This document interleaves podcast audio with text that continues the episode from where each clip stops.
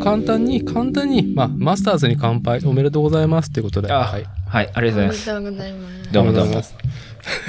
奥様それ何？アイアイス？ラクトアイ、ラクトアイス的な、アイスであ、いいと思いますよ。す。知ってますか？ん？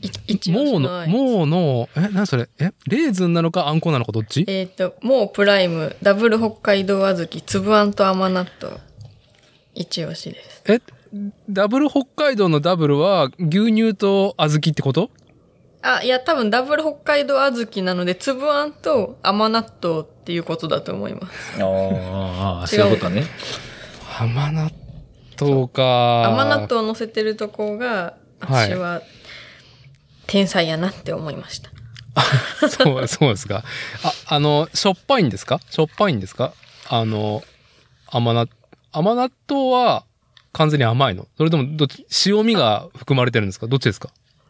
あー。甘納豆これ甘いでしょ、完う全に。ん。塩味ないタイプ？うん。甘さしか感じないやつです。ああ、ダブル甘い。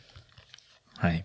はダブル甘い。い。いいですね。今夜の収録は奥様がね、あの、もうね、もぐつきながら始まるっていう。アイスは食っとるぞ、こいつっつって。いや、まあいい、いいですよね。咀嚼音とかもね、気にしていただいた結果、アイスはよかろうっていうね、決断を。その決断したよな、今日。うん。いや、ほら、夫はパイン食べるので、僕はパインを持ってきました。アイスはいけるかな。いいと思います。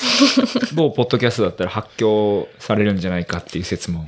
あー、まあね、それはもう、宗教上の問題だと思いますんで、あの、触れずに行きましょう。はい。はい。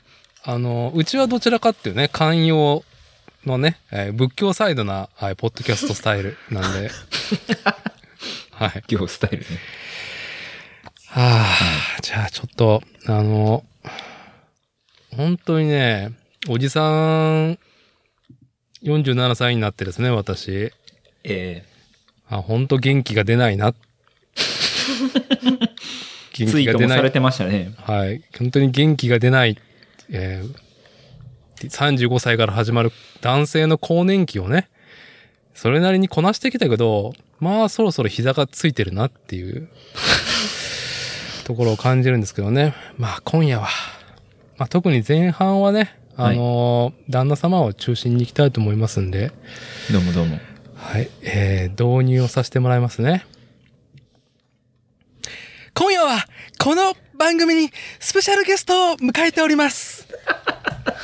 去る9月16日に開幕した第6回全日本 BMX フリースタイル選手権全日本 BMX フリースタイルパークマスタークラスで優勝された越山正宏さんとテレビ電話がつながっております。まずはおめでとうございます。越山さん。こんにち。は。ありがとうございます。そして、この番組をお聞きのリスナーの方だったら、ご存知ですよね？そうです。なんと越山さん、シングルスピードシクロクロスナショナルチャンピオンというタイトルに続き、スポーツ自転車のコンペティションにおいては2冠となります。まさにスポーツ自転車界の大谷翔平です。すごい今夜はそんな越山さんが大会に臨んだ意気込みとタイトルを得た今の心境をお聞きします。じゃあ奥様も合わせてよろしくお願いします。お願いします。投げ 冒頭投げああの、作るをテーマにとかよかったんですか、こんばんは。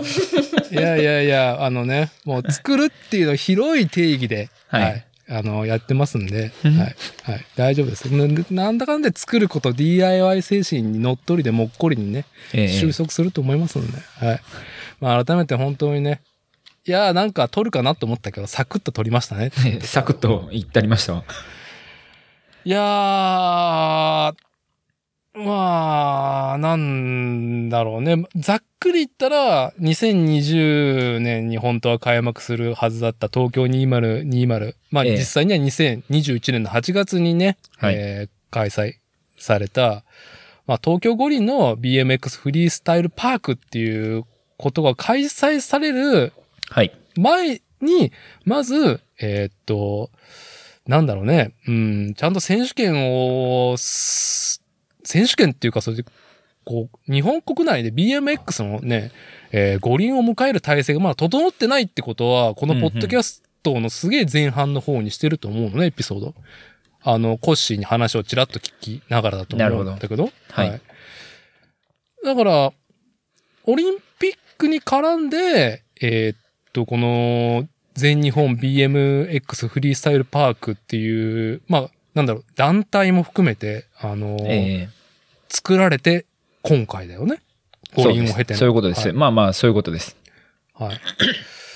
もともと団体ってね、うん。そんなにあったようななかったような感じなんですけど、はい。そのいわゆる、えっと、チャンピオンスポーツうん。として、あの、三角形ピラミッド式になってなかったんですよね。別にしなくてもよかったんですけど。はい。でもまあ、オリンピックが先なのか、あの、国際自転車連盟の、こう、えーカテゴリー下に収まるっていう話が先なのか、まあ、どっちにしてもそのチャンピオンスポーツとして、他のロードバイクとか、うん。マウンテンバイクとかと同じ扱いになるよっていう。はい。で、まあその話があったので、協会も、あったからある前から動いてたか。うんや。り、で、その先に世界選手権とかオリンピックがあったと。でもその、ちゃんと末端には、あの、その国内のナショナルチャンピオンを決める大会があるよっていう。うん。はもう自転車競技どんな競技でも大体そういう風な仕組みになってると思うんですけどね。うんうんうん。まあそれが整ってなかったんだよね。オリンピック直前ぐらいまで。特に2020年の。いや、いやいやいやいやいや、えっとね、2000、決まっ、オリンピック決まった時にはもうすでに体制整ってたんですよ。あだからもう分かってたからそうしてたし、まあその見込みがあろうっていうふうに思ってたから、うん。そう動いてた人がいたっていう話なんですけどね。まあそれも熱い話なんですけど、今回のだから大会の主催者の方が分かっててやってたみたいな。うんうんうん。いやー、なんかね、すごく、えーっと、なんだろう、初期にその全日本を開催するって、あれ四国で開催だったっけ？一番最初。えっとね、一番最初は、プレ大会は港の森神戸港の森やったんですよ。ああ、そうなのね。で、俺借り出されて、あの、MC やってたんですよ、確か。うんうん。そう。で、その後、その、主催者の方が岡山の人なので、岡山でやったりとか、あとあ姫、姫路もあったかな、確か。うん。ううんん姫路って岡山やったような気がしますね。まあ今はもう全国各地で大会、シリーズ戦やって、全日本をどっかでやってっていう感じにされてるんですけど。うん。だから、あの、JFBF だよね。あそうですそうですのーはい一般社団法人全日本フリースタイル BMX 連盟。えええいや、久々にさ、今回の件でホームページ行ったら、え。うん。えめちゃくちゃ立派なページになってるなってギョッとしたのと、そうまあ実際その選手層っていうのもなんかね、あの分厚くなってる感じもあるし、そこに、うんあのーまあまあね、俺たちの中村リムも含めて、えーっと、はい、あのーリザルトにさ、はいあ。の一番最後マスターズにあの、満身の笑みの越山さんの笑顔もね、あ、本当ですか？あ、そうなんですか？見てなかったよ。あ知らんかった見てない。後で見よう。はい。はい。いやー、なんかい、いろんな意味でなんか、うん、めでたい、めでたいってなんかすごい、すごい、いや、こんなにちゃんとなるとは BMX っていうのが、なんかちょっとね、ありますね。あの、オリンピックでも感じたけど、より、より重ねて、なんか、うん、すごい、えーっと、なん、なんつったらいいんだね、形の、形が整ったっていうのと、なんか、あれですよね、語弊がないように、俺この話、この全日本の BMX とか、うん。あの、オリンピック BMX とかの話をする前に必ずやっぱ伝えておきたいのは、まあ、BMX ってやっぱカルチャーなので、はい。例えばストリートだったりとか、まあその、いいろんなジャンル、ダートもあるし、いろんなジャンルがあって、まあ、うんはっきり言ってオリンピック BMX も、全日本 BMX も、別に BMX ってめっちゃでかいものの一つでしかないので、別にそれが全体じゃないっていうのは、もうこのポッドキャストをお聞きの方は皆さんご存知だと思うんですけど、うん。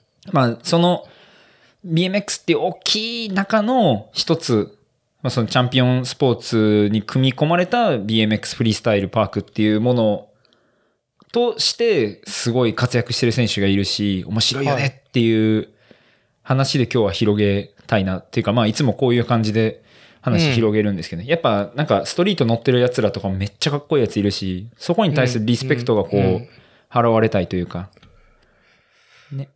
ままあ、そういう。なんかね、それは、うんと、スケートボードでも生じていた件だし、えーっと、まあ、BMX でも同じくあったのを経て、なんかすごく、こう、なんだ、両立してる感じがあるよね。まあうん僕はもうもう現場はもう随分と離れてるけども、インターネット越しでしかね、SNS 越しでしか眺めてないけど、なんか、うーん、上手に、だから前、コッシーゲストに迎えた時に、あの、北米だったバンズのワッフルああ。コンテストだったっけ？はい。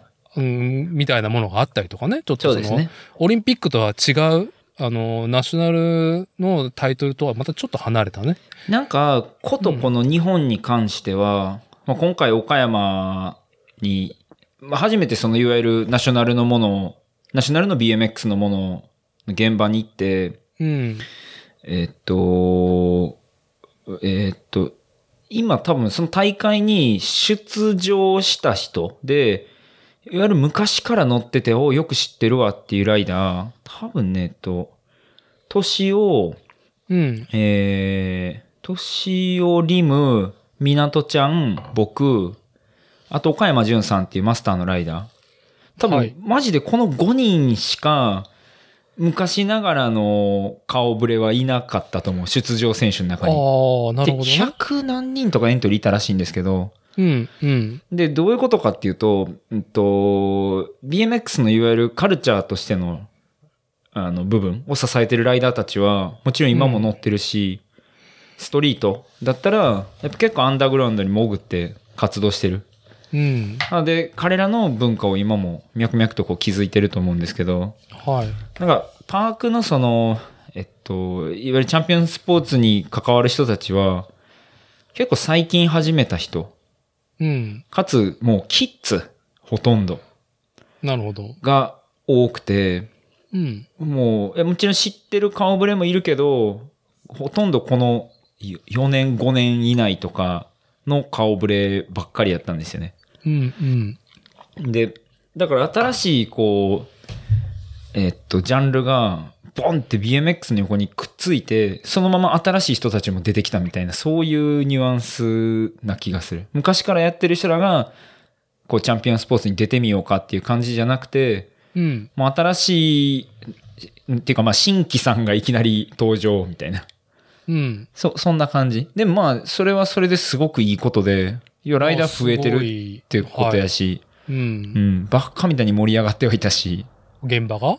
現場はまあ盛り上がってましたね、ひたすあら。あ、なるほどうね。んいや、なんか、裾野が広がった上に、層がね、すごく分厚くなってるって話だからさ、それって。うんうんうん。年齢に関してはそうですね。下は4歳から、えっ、と、2歳、3歳刻みでクラス分けされてて、うん。で、まあ15歳まで。で、それ以上はエリートで、でもう14歳とかでももうエリート出てる子もいてるし、うん。う、うんん。なんかすごいですよ。レベルたるや。なんか、その、ざっくり BMX が日本にトライしてきた流れで言うと、80年代に BMX が、まあ、北米で生まれたのとそうさもなく日本にものとしては来ていて、うん。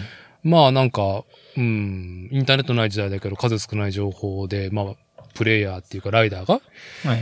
いて、で、その BMX が、ジャンルがそれなりにあり、えっと、レースだったりとか、まあ、まあ、コッシーが今、今回出たようなフリースタイルパークであったりとか、まあ、ストリートと呼ばれるものであったりとか、ある中で、あの、コンペとして、ん体制したのは、本当フラットランドと、うん。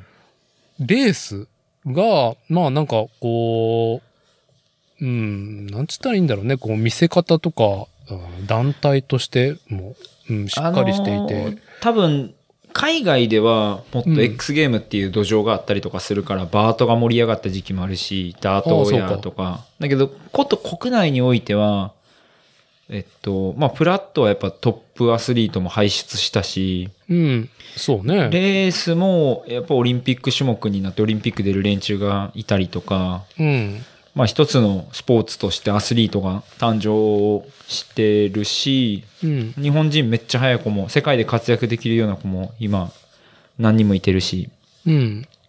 そうですね。そういう感じ。でそう。ストリートパークは世界に、その、戦えるって、世界に行った人は本当に、うん、片手で数えれるぐらいの人が、あの、海外の雑誌に載ったりとかしたかなっていう。うん、なんか数名が、まあ、海外ではいち早くフリースタイルパークっていうコンペシリーズ戦はなっていて、えっ、と、なんだろうね、そこで賞金稼ぐプロのライダーがね、うん。えー確立している中で、なかなか日本がおよずっと及ばなかったんだよね、長い間。フフリースタイイルパークにおいては。なんかなまあそうですかねというか。が、まあなんか国内で、うん、なんだろうね。うん。その、世界基準なものがしっかりなっていくっていう中では、あすごい勢いだなと思う、フリースタイルパーク。やっぱオリオリンピックっていうね、まあ、分岐点があったとはいえね。なんかその、なんて言ったらいいんかな。まあ、リムがやっぱり、あの、国内ではトップ選手で、はい。もう本当に今回も段違いのレベルで優勝しててすっげえなーって感じだったんですけど、うん。まあ段違いなんでその2位3位以下は、もちろん、まだそのリムには及ばんけど、まあとんでもないレベルで、しかも15歳、14歳、16歳とか、うん。なんなんそれ？みたいな。だからあと何年かしたら、リムと同じぐらいのレベルになっても全然おかしくないし、超えてもおかしくないような連中が日本から続々と。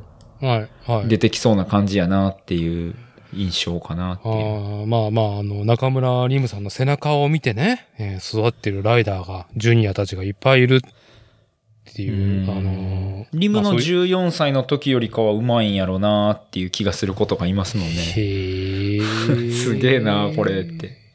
まあ、覚えてないからちょっと詳しくは分からへんけど。うん。まあ、うん。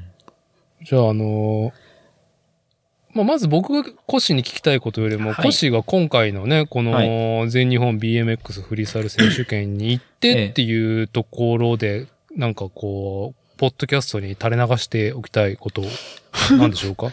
いやいや、あの、なんぼでもあるんですけどね。まあやっぱ、あの、とはいえ、さ、今の話の、まあ文脈で言うと、新しい層が増えていて、もう10代が、そのシーンを完全に作ってる感じなんですけど、うん。現場を作ってたのは、あの、僕らの先輩ライダーたちで、うん。なんか、おお、懐かしい顔ぶれが、みたいな、こう、もう、挨拶して回るレベルの人が、もう、わーって大会を作ってて、ジャッジも、あ運営、運営サイド、ね。上側で、そうです。はいジャッジも、もう、僕らがレジェンドやと、あの、完全にこう思うライダーたちがジャッジしてくれて、あこの人らジャッジしてくれんねやったら、何の文句もないっす、みたいな。面々がやってはったりとか、まあ、あとは昔からその医療関係で働きながら、あの、エンジョイ BMX とかにもこう、えっ、と、医療班で来てくれたハンジさんとか、ハンジさん、はい。はい。彼もやっぱり現場にいて、うん。こう、クラッシュ、ライダーがクラッシュしたらバーって飛んでいって、お大丈夫かうんみたいな、サポートをするみたいな姿があったんで、まあ、作ってる人らはやっぱ、あの、昔から BMX に関わって、今も熱い気持ちでやってる人たちが作ってて、うん。うん。なんかね、あの、ブログとかにも書いたんですけど、その、あの、日テレ？テレビ局？そう。はああの、テレビで、テレビで生中継してたんですよね、多分。今回全日本。ああ、地上波、地上波？BMX を地上波でコンテストやるんですよね。強烈っすよね。強烈だよね、この事態。はい。すごいっすよね。そうだよね。はい、はい、はい。で、それがあったから、もうんう、その、会場に日テレのバカでかい中継車が何台も止まってたりとか、オオーロラビジョンがあったりとか、まあ、パークもでかいし、オーロラビジョンにね、小山さんのね、満満身の笑みの プロフィール画像がね、こうバーンってこう上がった後にライドが始まる、ランが始まるっていうで、ね。俺、えっ、と、初日終わって、うん。まあ次の日大会やし、あんま飲んでもあかんわっていうので、近所でさっと飯食って寝よう思って、なんか地元のお好み焼き屋バーって入って、うん。で、飯食ってたら、そのお好み焼き屋のテレビに、今日は岡山で BMX 全日本選手権が行われておりますみたいな。あオリンピックー出場の中村輪夢選手も登場し、とかつって。これ、そこやんけ、みたいな。やってるね、みたいな。中継されてた。だからそういう規模だったんですよ。いや、信じられないね。そう信じられないよね。いやおあのはい頃の俺たちからしたらマジでし、いや、てか、ダーティー結構現場来たら泣いてたんちゃうかなっていうレベルいやでしたよ。ー、まあ、その、でも前日のそのテレビは16日から始まったんだね。金曜日から一応何か、あの、始まっていて金、土、日はい。だった、3日間だったんだよね。そうです。いや、いやーそうだったな。ちょ、なんか、オリンピックだけがすごくフォーカスされるのは、まあさ、まあいろいろね、こう、良くも悪くも言われるね。じゃあ、えーもういつでも、はい。うん。だったけど、それ終わって、あ、終わった後の難しさっていうのはさ、その、なんだろうね、マイナースポーツは示唆されてたわけじゃん。いや、うまいことやったと思いますよ。うん。で、あれですよ。えっと、ジャッジ席の横に、あの、まあ、えっと、その大会の MC 席があって、はい。で、大会 MC は、あの、和田ポリスさんとはい。ダニエルがやってたんですけど、その、うんもう一個横にちっちゃい小屋みたいなテント立てて、うん。まあずーっと大地がそこにいたんですよね。何してんやろうなと思ったら、おうおうそれどうも日テレの放送の。あの、解説をその 真横でやってるんですよ。だからもう、大会見えなあかんじゃないですか。ほう。その、別テント立てて、えっと、大地が解説してるんですけど、その時の横にいたアナウンサーが、あの、オリンピックの解説の人やったらしいんですよね。いや、あ、マジで？すごくない？それ。そう。いや、マジすごいんですよ。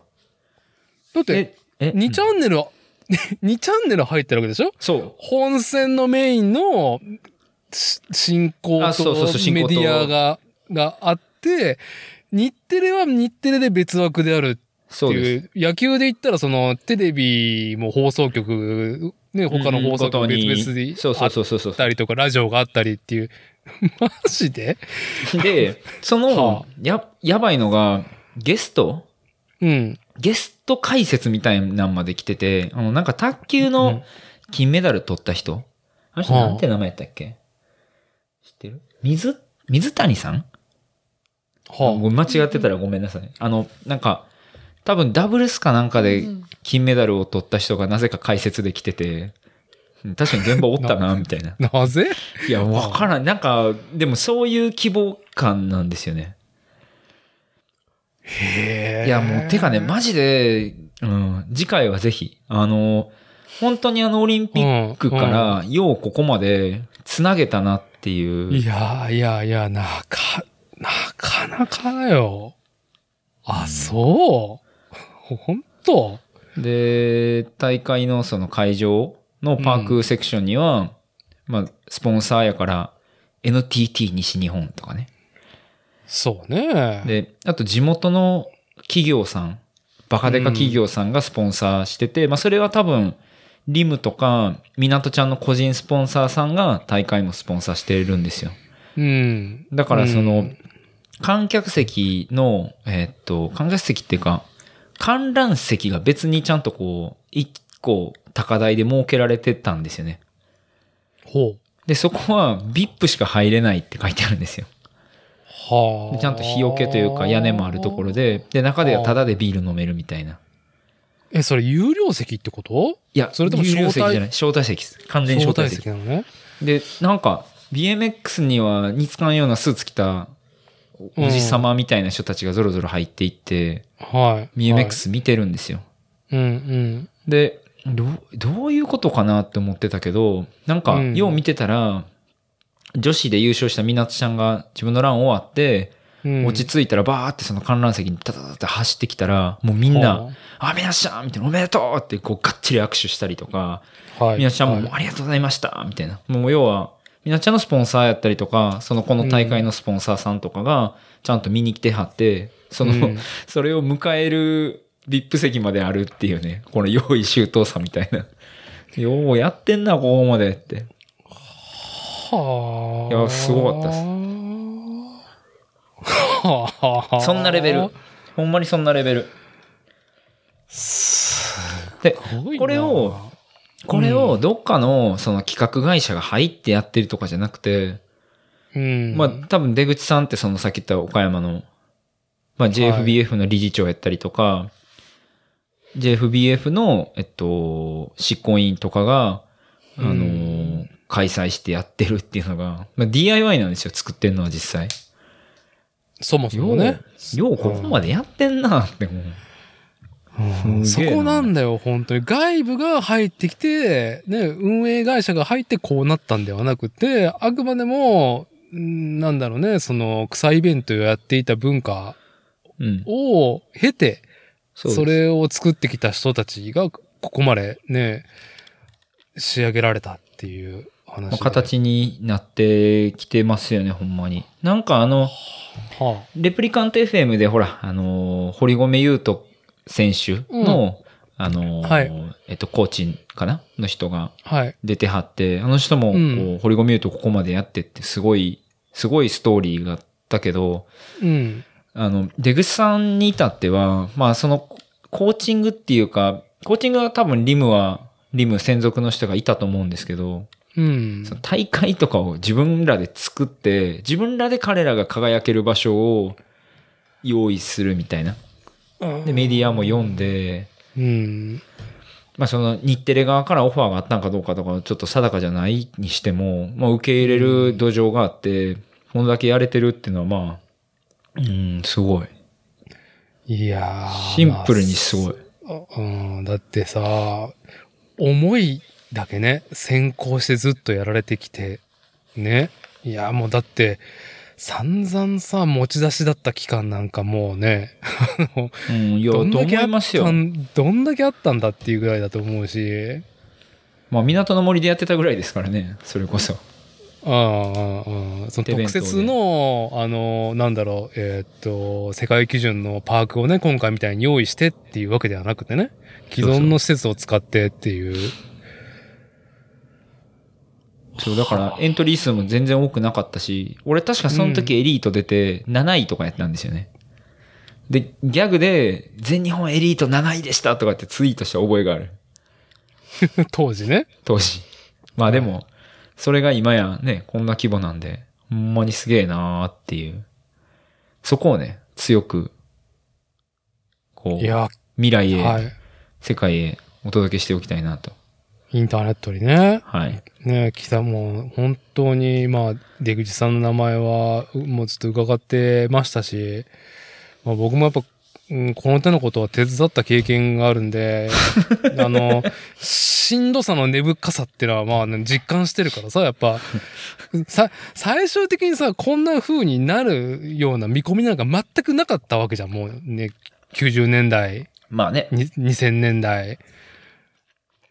ずーっとその、俺は、うんあのー、なんねや、2007年とか6年ぐらいに、うん。朝の4時に起きて、うん。あの、車ブーン走らして、うんあの日清のおませんち行って、あのみんな、もう今日大会やれへんやろって言ってるおっさんどもを叩き起こして、はい。はいダーティーもや。はいもう今日いいっ我しょっつって、々ね車乗せて、絶対全員二日酔いやん。はい。うん中津川までわーんって車走らして、はわああの時は、あの時にこうなるとは思ってなかったな、つ。い。いやいや、まあ、あの、2000、2000年代中、中盤ですかね。あの、ええよあの5年か6年か忘れましたけど、まあなんか、ね、その BMX の、まあ、カルチャーの幅だと思いますけど、あの、やっぱ大会ってことはみんなが集まるからさ、そうですね。もうそれだけで楽しくなっちゃってね。うん。もうそれだけで楽しくなっちゃって、みんな、あの、大会が始まる前にみんなす、まあ、飲んじゃって、うん。で、大会本番はまあ一章ぐらいのテンションになってるっていう、ある あるあるの、あるある。ある俺もそのおませんちで一緒に飲みたかった。はい、いや、のを経てね、そうてね、そういう、そういうのがさ、まあ、普通だったわけですよ。なんか、そんなもんでしたしねう。ん、特殊なね、なんかその横着やから感ではなくって、なんか BMX のその文化として、まあ、なんか、うん、こう、日常茶飯事のことだったからね、そういう。ことで、はい。まはあ、あ、素晴らそんなことです。はい。はい。じゃあまあまあ、まず何より、何よりも、この、ここまで、えー、その場を作り続けてきた方たちに、もう全裸で敬意っていうところうを、まあちょっとインターネットに刻んだっていうところで、そう。あのーじゃあ、越山さん自体にですね、あの、フォーカスすると、はいはいあのーアマチュアスポーツ自転車競技者とはいえ、はい。あの、シングルスピードシクロクロスナショナルチャンピオンっていうタイトルをね、まあ、あのーなんて言えばいいの？前シーズンって言えばいいの？はい。にとってね、現状ね、現行のナショナルチャンピオンですよね、越山さんは。一応。シンシングルスピードはいシクロクロスの、はい全日本のね。と、まあ、もともと、そのシクロクロスよりももっと前よりね、こう、人生として歩んできた、こう、多くは BMX だったわけええなんだけど、まあ、マスターズ、36歳になったのね。そう36です。歳して、まあ、こう二冠を得たわけじゃないですか。ええ。いやー、まずおめでとうございますっていうとと、はい。その、なんだろう、この、なんだろう、心境はどういうところなんですか？このえ、ね心境はまあ、まずね、まあ、まず、あの、もう全裸で、あの、はいドヤ顔したいっていうところがね、大きいと思いますけども。めっちゃおもろないですか、これ。いや、面白がってもらえたら最高やな、ぐらいしかないです。いやあんまそんなこと考えて出てなかったんで、あの、そもそも、俺があの、岡山に行ったのは、あの、うん。自分が教えてる BMX スクールやってる生徒が13人出るっつって、もうこれさすがに13人。そう。いよいよ行かんと、ほんま怒られそうやなっていうレベルやったんで、もう、行きますと。はで、行くんやったら、出てくれっていう話もあったから、まあ、出ますじゃあ、みたいな。何エントリーするんか知らんけど、つって。あエントリーしたら、まあ、4人やったんですよ。僕含めてね。で、ーはい。岡山淳さんって、えっと、うん横須賀の方知ってたんですけど、他2人は知らへん人やし、へえ、もうなん30過ぎで。そう、何にも情報がないから、さてどうしようみたいな。まあ、とりあえずうん行って考えようみたいな。はい。で、まあ、だからその、なんていうんですか、その、えそそもそもそんなん、J、えっと、JCF のメダルをもらえるとかね。うん。あの、うんダーティーん家に行った時にあの、持って行ったあのメダルと同じもんがもらえたんですよ。JCF のね？嘘でしょ？つって。そんなんも知らんかったうん、うん。ので、はい。もうた、棚ぼたというか、なんあか、あ。ああ、そう、二冠やん、みたいな。へえって自分でびっくりするぐらい。あーだから、その、コッシーの年齢層で、こういうフリースタイルパークはのコンペに出れる、うん出たいっていうライダーは、そう、いないわけなんだよね、数が。30オーバっていうか、うーん、そうですね。出てくれ。いや、そう、今日は言いたかったのは、面白がってみんなで出ようぜっていうところなんですよね。ー。ああ、なるほどね。う。うんん、全然なんか、式、そうんまあ、ちょっとめんどくさいかもやけど、あの、ちょっと調べれば出れるから、あの、面白がって出ようっていう。でもなんかさ、あのーいろんなライダーのスタイルがあると思うけどさ、はいあのーパークのライダーでも、なんかホームからあんまり出たがらないタイプの人もいたりとか、はい。なんか特設のパークだったじゃん。なんかね、うんあの、うん。ちょっとみんなのイメージ的に、あの全日本が子供たちのものっていうような印象もあるような気がするんですよね。やっぱキッズ多いし。はあなるほどね。はい。で、なんか、えっと、そもそもマスター人数少なくて、全然ずっと成立してなかったから、うん。一回うんあの、その出口さんが出た大会まであったぐらいらしいんですよ。なるほどね。優勝しましたけどね。デクさんマジうまいんで。うん。そう。で、まあ、まあまあ、それまでも良いとして、その、はい。うん。その、こと、自分のことについては、まあ、おもろい、そういうやつがいたら面白いやんっていうことと、うん。でもなんか、あの、あんまおらへんと思うし、まあ、そこはちょっと自慢してもいいんかなっていう少しだけそういうお気持ちと、うん。まあそれ、れはともかく、お BMX やっててくすぶってるパークの連中大会出ようやっていう、うん。それぐらいかなって。ああ、なるほどね。なるほどね。まあうんこ、んな贅沢な体験ないですからね。ああ。ど、どうなの？その、コッシーが今回さ、はいその、まあ、また、えっ、と、パークの話、まあ、セクションの話になるけど、はいなんだろうね、ボリュームというか、はい。まあ、コッシーがホームと言ったら、やっぱ、あの、G スケはい。になると思うんだけど、神戸のね、その、はい講師、BMX のスクールも講師として立ってるね、はいところがホームとなると、まああそこも、まあまあ、あのなかなかワールドクラスな、そのセクションもあったりとかもするとは思うけど、はい。のどうだったの？今回のそのセクション走ってみて、えーそのサイズ感っていうか、クソバカデカ うん、見てて、えグッと思ったけどね、なかなか。でっけ。マジで。あの、普段使ってる、いわゆるそのノーマルのクォーターが僕ら2000とか1800の高さなんですよね。うん。イメージできますよね、ダーティやったら。はい、はい。はい。そう。3000ですからね。あの、カジュアルに1.5倍みたいな。嘘でしょ？つって。あのー、僕人生でそのね、あのー、3メートルの高さのものを踏み切ったことはないんで、うんあのー、いつまで登るのっていうね。なんかそう。あの、で、ライディングスタートがそう3000から降りるっていう意味ですからね。ああ、そうですね。マジ嫌はいいやだな。すっげえ嫌。で、俺、マジこれ降りれんのかなーってそういえば、みたいな。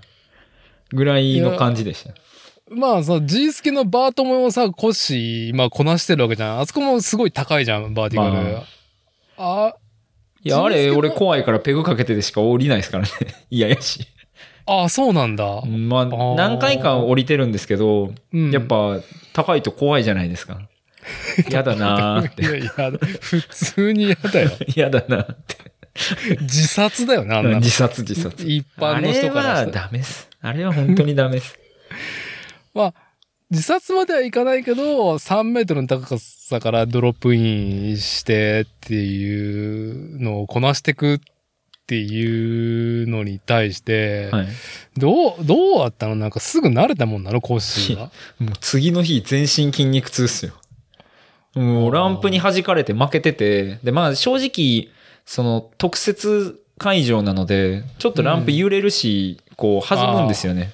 ではい余計にパワーがこう跳ね返されるんかな？なんかそんなイメージがあって、すっげえ汗かいたし、すっげえしんどかったです。前日から、あの、プラクティスで入ってっていうところ？えっと。僕らは、あてかもう人数がとにかく多いから、その決まった時間しか思想できないんですよね。うんだ。その日の朝に思想したんですけど、そのあ、、当日、当日だ。そうです、そうです。当日です。はで、前日もキッズ、僕の教え子出てて、あの、おあそこのセクションでスピードつけて、で、次あれ飛ぶんやで、とかつって、まあ、こう言ってたんですよ。ルーティン作ったりとかあ、して。先生としてね。先生としてね、一応。はい。落ち着いていけよ、いつも通りやで、みたいな感じで言ってて、思想した時に、もうマジで全方向、全方位に土下座したかったです。普段と一緒じゃねえわ、これ、つって。おい、普段乗ってんのもっとちっちゃいかな、みたいな。すまんかった。マジですまんかった、つって。いやー、とはいえ、流れで決めきってたね。僕は多分フルの映像見てんかな、コッシーのやつ。ななんんか、か、なんか Facebook にあげましたよ、一応。あ、フルのやつを、はい見たのかなああ、見見てるっす、見てるっす。多分。ああ、そう。じゃあ、いや、いやいやもうギリギリギリギリ あ、そう。で、あ、ね。ネタばらしすると、あの、うんそれが安易に予想ができてたから、うん全日本出るって決めてから、めっちゃトレイル通って、ジャンプの練習ひたすらしてましたもん。こそこそこそこそ。うんやっば、これは絶対まずいっつって。土壇場で余計なことしたら絶対崩れるから、ちゃんと手前で練習してこうっつって、なるべく662であの、でかいジャンプをうん飛ぶ練習を、もう何回も繰り返してたんです。あーじゃ、じゃないと、こんな、いきなり来て飛べるわけないやん、つって。いやーいや、まあまあ結果ね。まあスキルが終わりですね、越山さんっていうところですね。一個だけ自慢していいですか？いや、何個でもいいですよ。いやはい本当ですか？あの、はい。うん、すっげえ伝わりにくい自慢があって、ええその、大会行って、まあ、あれやろう、これやろうって決めてたんですよ、一応。ルーティンも。うんじゃあ45秒ってやったから。で、はい。えっと、自分が得意な技が一つあって、あの、ペダルペグがない側のペダルの左側でこうグラインドをして、はい。で、そこからこうくるっと回ってランプに戻るっていう技が、あの、ペダルフィーブルからうのん。2-7アウトとかっていう技が得意なんですよね。はい。でもまあ、どこでも絶対にできるぐらい慣れてる技やから、うん。でかかろうがまあいけるやろうっつって、当日意気揚々とランプ見たら、うん。あのー、3メーターのその一番メインのクォーターにコーピングついてないんですよ。嘘 そんなランプあんのって。あ、見た、見た、見た。マジはいでって。え、嘘あれ、上って鉄板じゃないんって。いや、でどこに俺もなかったんだよね。あの、コーピングと、あのー、天板の一部だけでも、えーっと、スチールの鉄板が張ってたてなかった、ね。たら、まあ滑るんですけど、確かにエリートの、あのー、思想を見てたら、あの、なんか、ペグついてるやつがダブルペグしたらグワってつんのめってて、まあそりゃそうなるわな、みたいな。木だからね。そうなんですよ。木なんですよ。ベニヤが貼ってあるだけで、あ嘘、はいこんなんバ特設ックの大会でコーピングなかったらあかんやろ、つって。はいまあ確かに周り見ても全然ペグついてるやつ見なくて、あ、そうって。あ、そうまあね、まあ予算と工数が全く変わるからね、コーピングつける、つけないかで。そう。はいでかいし。まあ、うんわかるけど、まあちょっとそれは俺的には、それどうなんやっていう、まあ不満ポイントやったんですよね。うんうんだけど、わかったと。ほな、わかったと。やったら、木の板でも何でもグラインド。うんうんんで、えっと、予選で、それ、予選じゃないな。えっと、思想で、俺その技を、てか自分が持ってる技見せるのがすげえ嫌やったんで、はい。あの、一回もやらなかったんですよ。で、うん土壇場で、絶対できる、絶対できるって願って侵入したら、あの、思った3分の1ぐらいしか滑らんかったけど、ガガガガガガッつって、ペダルでグラインドして、はい。で、その、そっからあの、キャンキャンでフットジャムする技に入ってスッて戻るって技やったんですけど、うんうん。まあ、きっちりメイクをしましたと。はい。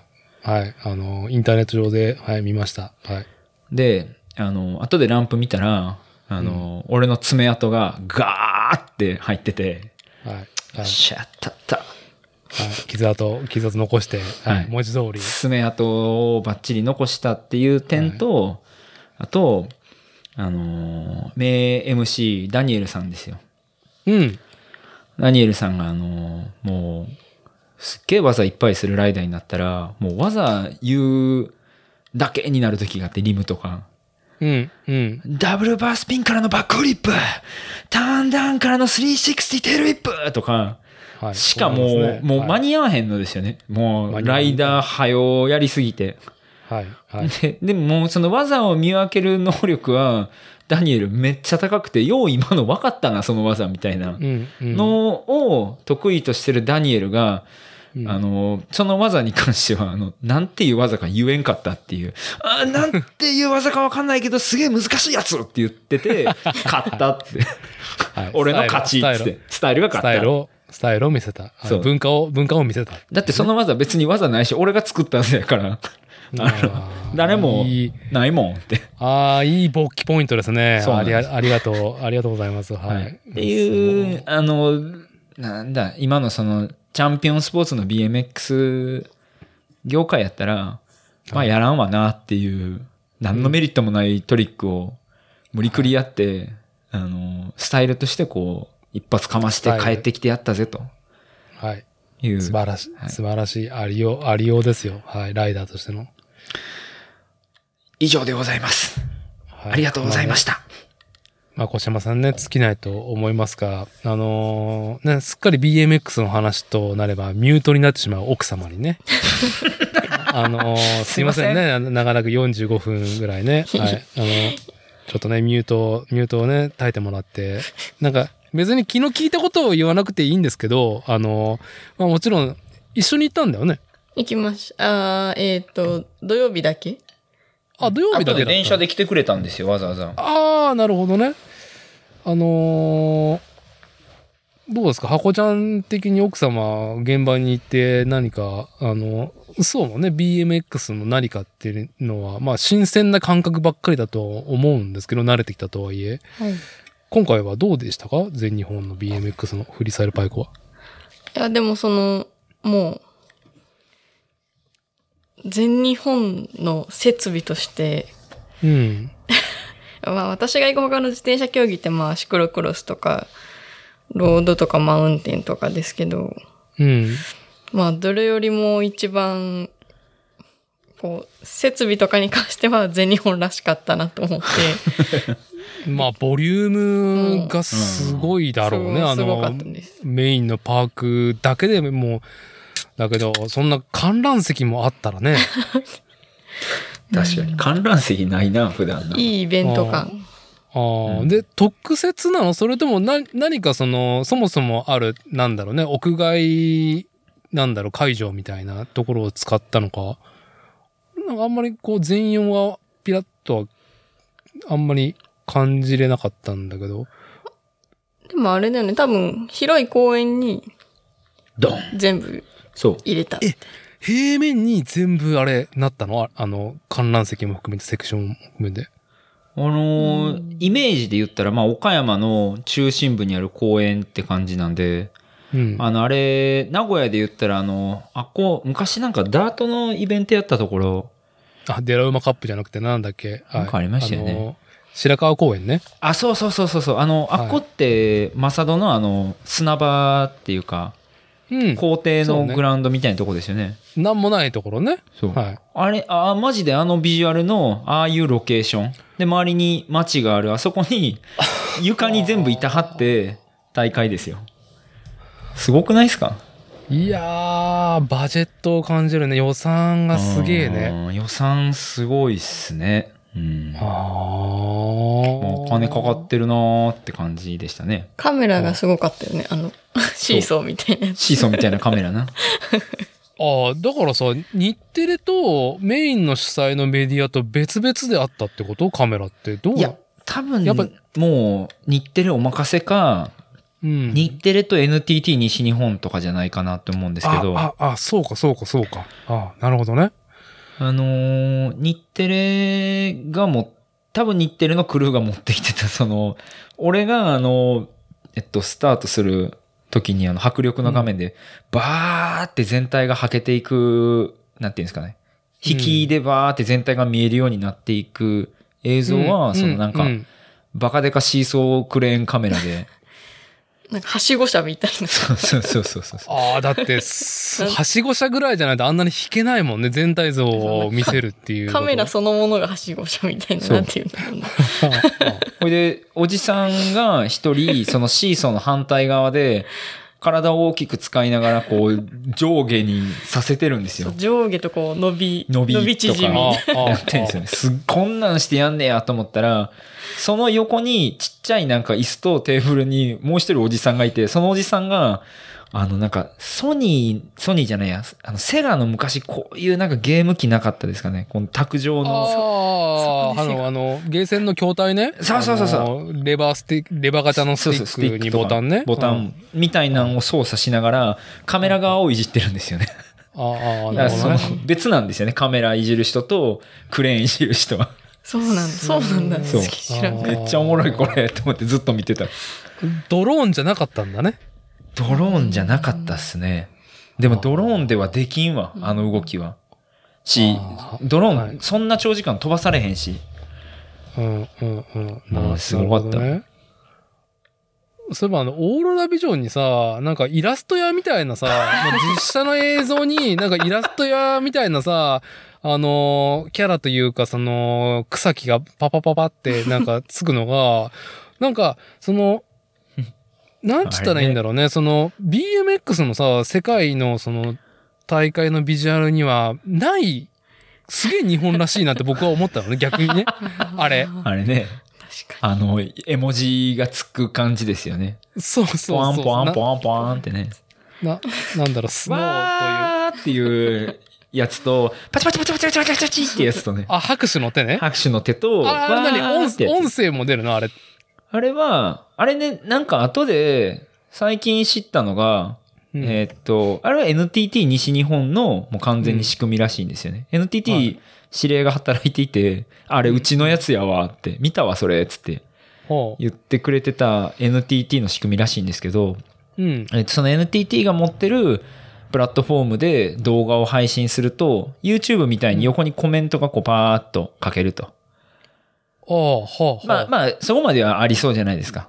リアルタイムでコメントが出て。で、その下に多分いいねボタンみたいなのがあって、うんそれをポチって押すと、まあ、あの画面上にわーっていうのとパチパチパチパチパチパチみたいな花火がドーンって上がったりとか。現場のね、その、視聴者が、そのウェブ上で観覧してるのに、そういう絵が入るだけじゃなくて、で、現場のオーロラビジョンのさ、あの、なんだろう、リリプレイあとかに入るんだよね、あれ。えっと、入るし、なんやったら、現場の音声から、あの、観客のわーっていう声が入るんですよね。あの、録音された拍手の音とか、花火の音とか。だから、ダーティーが俺のライブを見てて、俺のライディングいいねってボタンを押したら、現場で、わーっていう声が入るんですよ。だからリムの時とかはずっとその音声が鳴りっぱなしみたいな。みんな見ててみんな押すから、わーしか聞こえへんみたいな。よう、こんな仕組み考えるな、つって。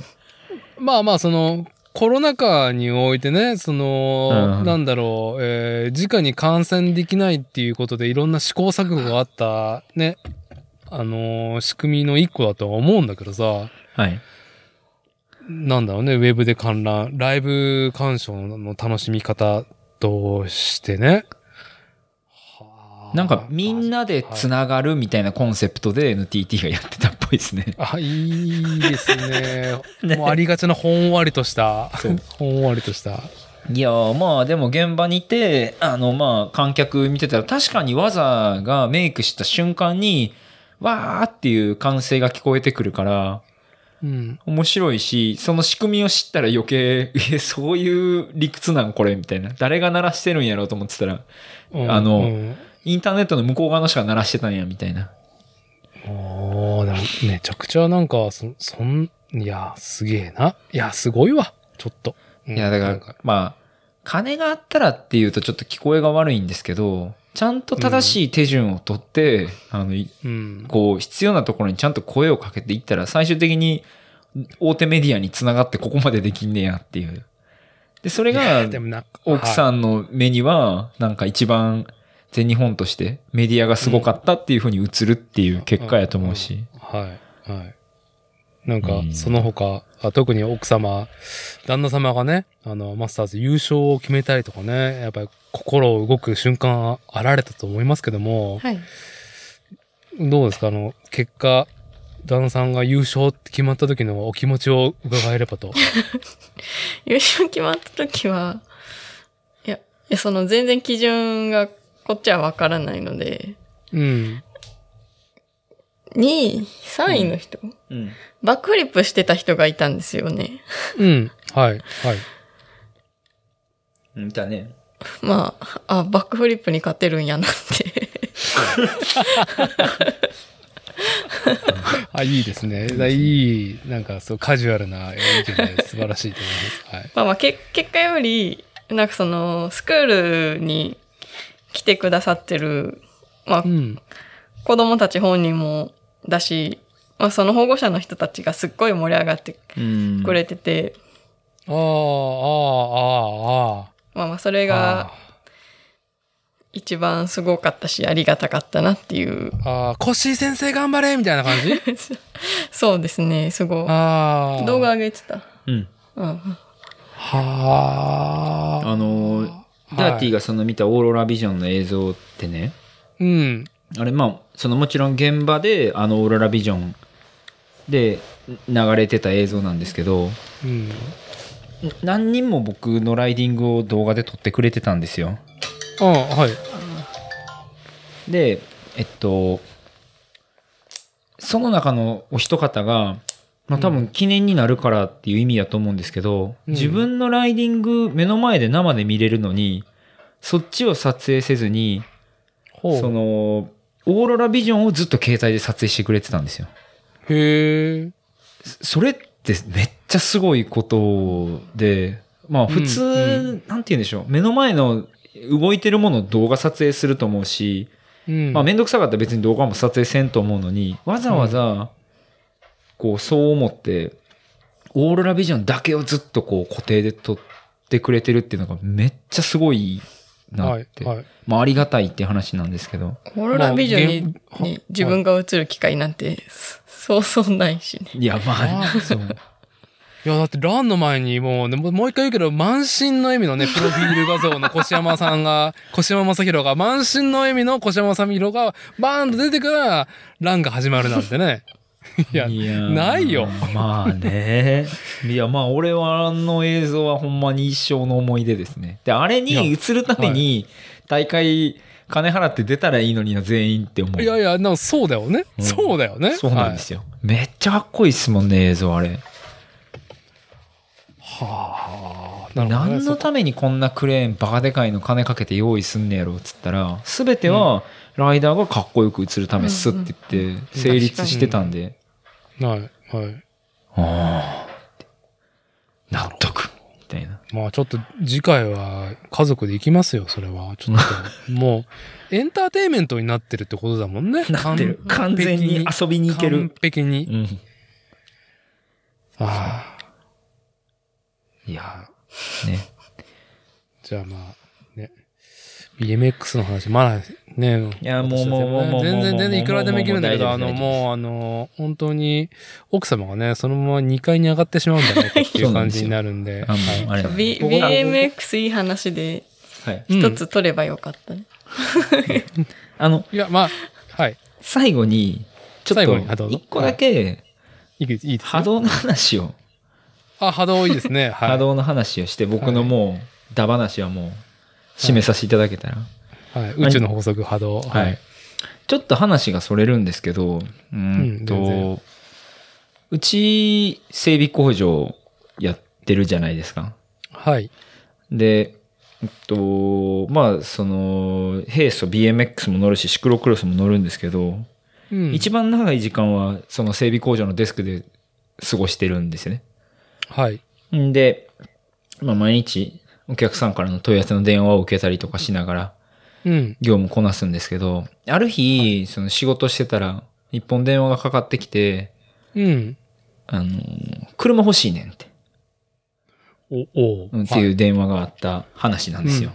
はい。はい。で、あの、ああ、はいはい、つって、うん。あの、どんな車を探しですかとかつって、いや、もう、軽自動車でよくて、あうん。の仕事で使う荷物積みたいみたいな話うん。で、なんか若そうな感じの兄ちゃんかなっていう感じの人がまあ電話かけてきはって、うん。あ、そうですかって、ほんなら、荷物積まはるんやったら箱番とか、うん軽トラとかの方がいいんかなみたいな感じで言ってる。いや、もうもう、その大したものは積まないから、普通の、いわゆる軽自動車でかまへんね、みたいな。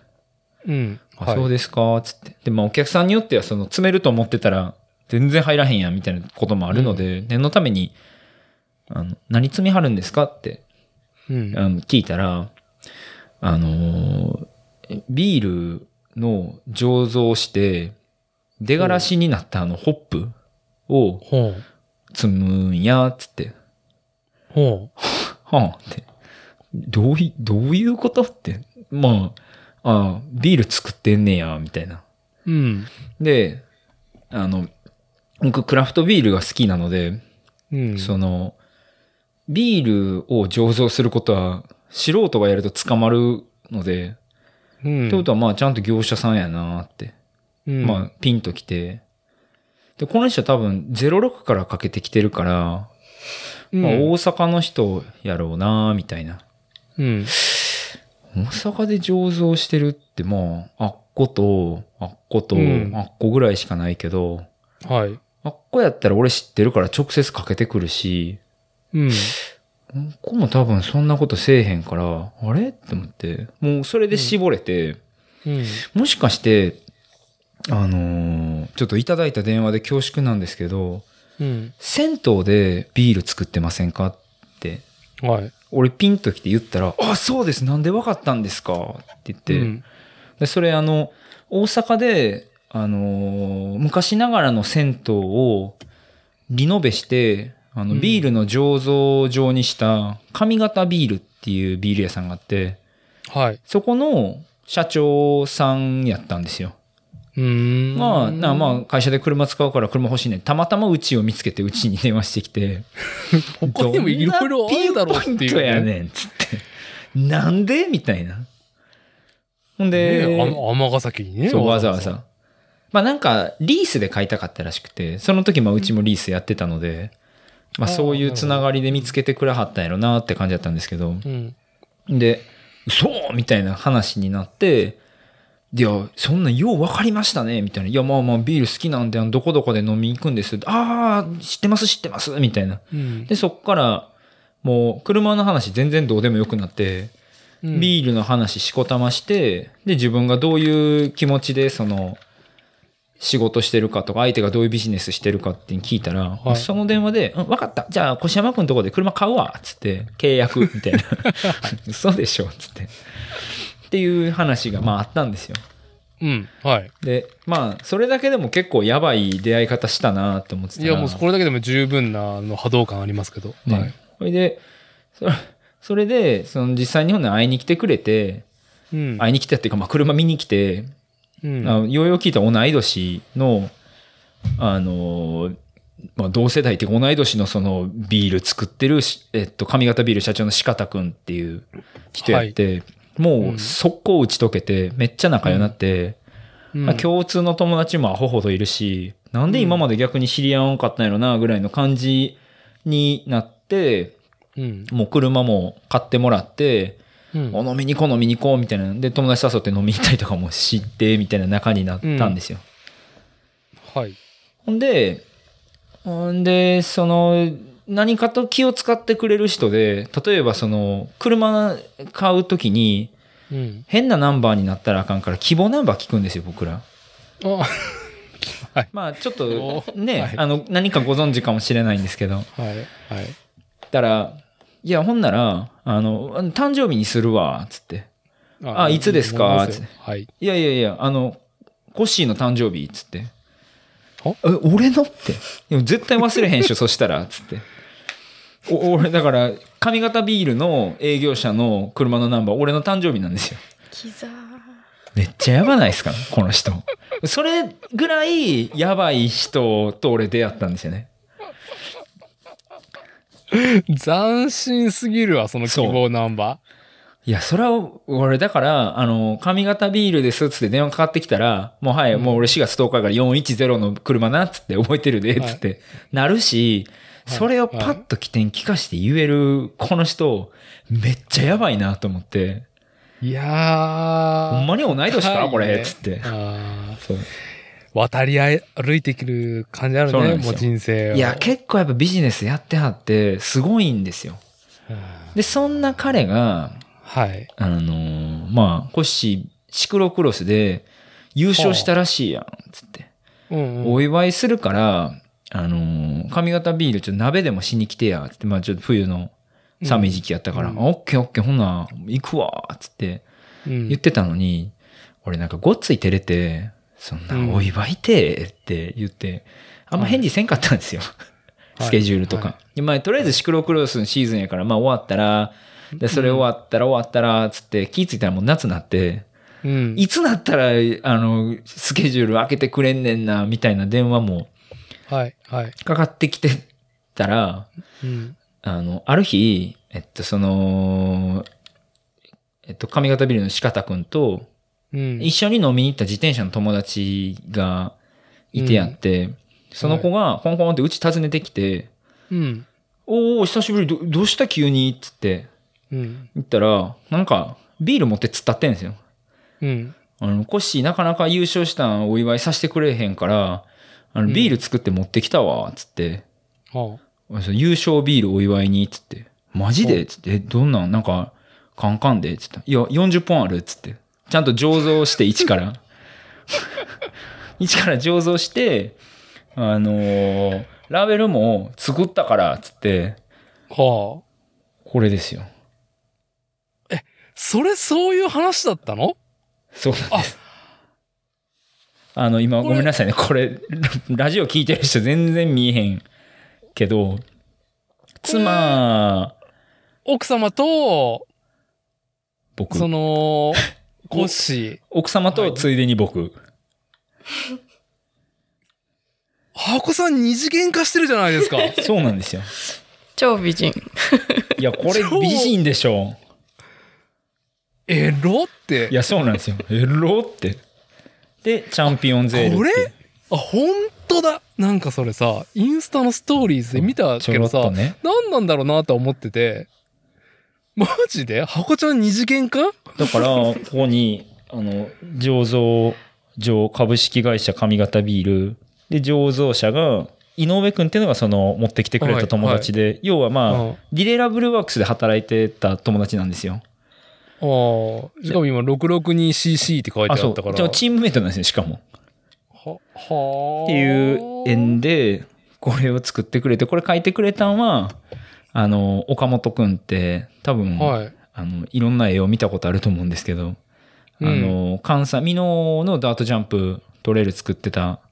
はい。で、今はもう、もう画伯ですよね。が、わざわざ書き下ろしてくれて、で、シールまで、シールっていうかラベルまで作って、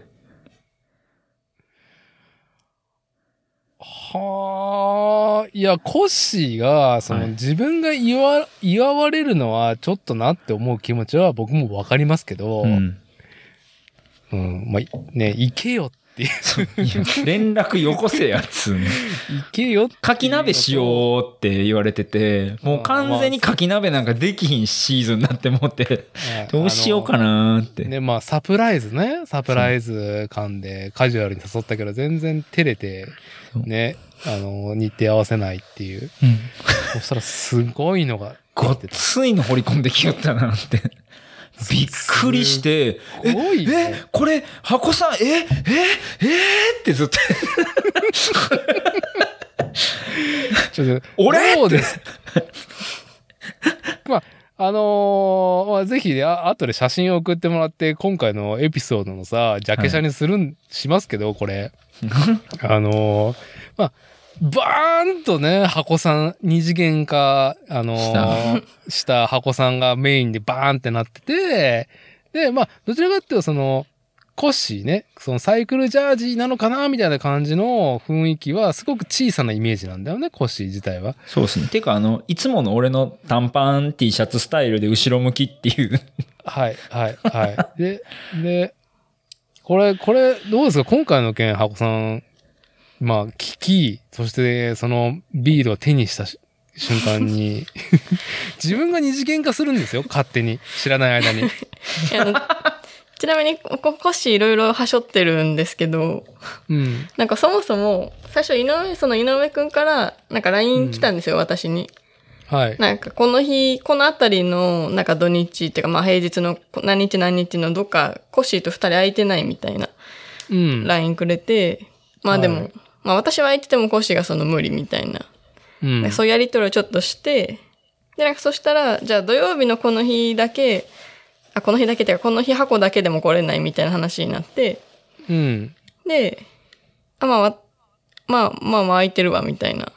で、うんそしたら、まあ実は、そのビール作ったんよ、みたいな。はい。LINE をくれて、私には。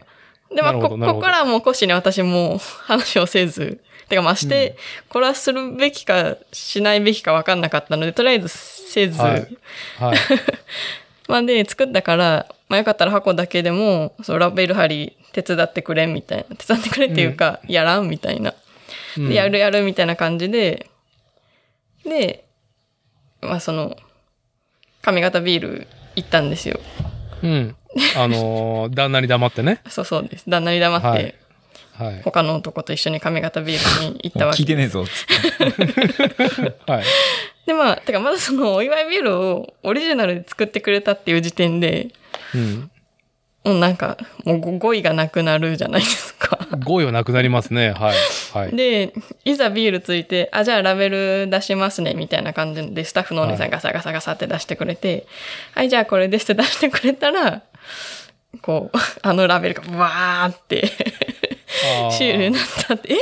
え、もしこれ俺？みたいな。え、え、みたいな。え？みたいな。ね。ちょ、ちょっとあれあれえ？持ってこいよ。あれ持ってこいよ。ちょ、ちょっと待ってくださちょっと、全然いいよ、全然いいよ。全然いいよ。編集、編集っていう未来の機能があるから。はい、大大丈夫です。はい。いくらでもどうにでもなりますよ。何が、しかも何が起きるんですあ中身出る。はい、ドーンかあ、まだあるんだ。めっちゃあるんですよ。でしかも、一回ミスったらしくて、うん。縦バージョンもあるんですよね。あ、いけっかなみたいな感じで。あ、いけんかったわ、みたいな感じでねう。ん横屋はやっぱり作り直してくれたらしい、わざわざ。で、その時に、あれやんな。はい。え？なんかその髪型ビールに行った時に、うん。その、ここに書いてあるイヤリングをしてたんよね、実際に。ああ、イヤリングはしてた。これ、これやんっつって。なたまま。ったたらしい。まあまあいや、。それが波動ってことですよね。そこ。そこが、この長い長尺のストーリーのたまたまイヤリング一緒やった。これ波動ですかね。いや、でも、それは俺が聞く番だ、ね。あそううちの法則はね。俺が言うあの、越山正宏さんがね、あの、人生はね、波動とともに生きていた。僕が聞きたいのはこれ、越山さん、波動ですかねたまたまですかね。謙虚、謙虚。すごくないっすか、これ。いや、ここまでやる？いや、で、あのね、はいまあ40本ですよ。うん40本。あのーそれ1本だけ送ってもしゃあないから、2本ずつしかまあ、なかなかこう友達に渡されへんのをうん厳選したメンバーにお送りしました。もうそろそろ届きます、だってさん。ああ、マジで、はい。送りました。なんで、あの、ぜひご賞味ください。うわ、嬉しい。で、今の話を、えーもう少し要約して、あの、ブログに掲載しまして、えーはいたったさ、今、えーアップしました。あ、マジで、はいブログ？ブログ、んあの、えっ、と、えっ、と、V、V なんだっけ？V なんとかに。あ、V なんなんとかにね。はい。リンク貼っときますけど。また後でリンクはい貼っといてください、ぜひ。はあ。いや、これはね、やっぱ、はあ井上くんっていう熱い野郎と、四方くんっていう髪型ビールのオーナーに、俺こんなことされて、もう、ほ、何？なんか返さなっていう気持ちにしかならんかったというか。でちょっとでもまあ髪型ビールにねお返ししたいからちょっとブログでアピール。ル、ポッドキャストでアピールさせていただきました。この場を借りて。いや、まあ、全然この場の彼って、まあ、何この、ただのいい話っていうね。で、まあ、そしたら、あの、2個目の JCF 金メダルもらったから、またよろしくねっていう。これシクロクロスのやつ。まあそうね そうそう二冠のね。いや、そう。いやー、そんなね。まあなんかモテる男と、モテてる話だね、これは。いや、なんか、これはでもなかなか、うんなかなか、なかなかですよ。うん、はい。なかなかですよ。てか、うん四方くんやばいっしょ。どうなってんねんって感じ。いやー、振る舞いな。ほん と振る舞いですね。まあ、これやらしい話、はい、ビールって作ったら、まあ、税金かかりますよ。はい。だから、そんなんとかもあるやろし、いや大変やと思うんですよ。そのカカジュアルにポンって作って、うんはいみたいなもんではないと思うので、はい。なんはいかそんなんも踏まえて考えたら、ようここまでやってくれるわっていう。ほんまに、はたまらんわっていう。あーなので、いや、一回人生ゴールしましたね、越山夫妻は。いやー、これはゴールでしょう。もうあともういいでしょう。なんか、しょょうもない人生だと。ああ、いやー、なんか、ねえ。すごい、あれだよね。あの、お二人は結婚式やってないよね。そうなんですよ。はい。まあなんか、ね、うちも、ね、まあうちはまあ年が年だからってとこまでややってないんですけど、うん。あのー結婚式級だよね。うんうん。この、この一連の話っうんていうのは。うんうんはいいやまあなんか、まあ結婚式だとさ、まあなんかお決まりな、ね、なんか、ね、まあいやらしい言い方ですけどね、これは。うんいやらしい言い方になっちゃいますけども、ある方面からは。まあなんか、うん、まああっても、ねおかしくはないようなうん話ではあるけどもね、流れも経てね。で、まあ、自転車人としてやってきたっていうね、コッシー自体もね、あれで。いや、ほんま言うと、その結婚式も実はあったんですよ。本当は。あ、そうなの？あったんですけど、コロナで流れてしまって、あの、家族だけでやる結婚式みたいなのを考えてたんですよね。まあ、ずるずる延期していってまあ、そんな感じで、なくなったわけではないんやけど。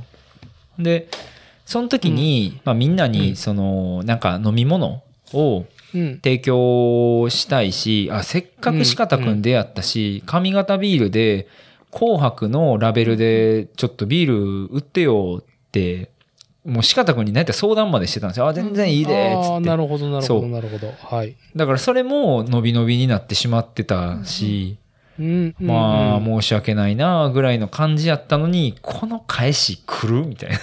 この人。いや、粋な話ですね。いや粋な話ですよ。やばいんですよ、マジで、四方くん。あまあまあね。モテる男のね、動きですね。うん本当に。これからだから、うん。多分、流行るんだろうなーって気しかしてないので、ぜひちょっとチェックいただけたら。ははいい。。はい。大阪上方ビール、はい。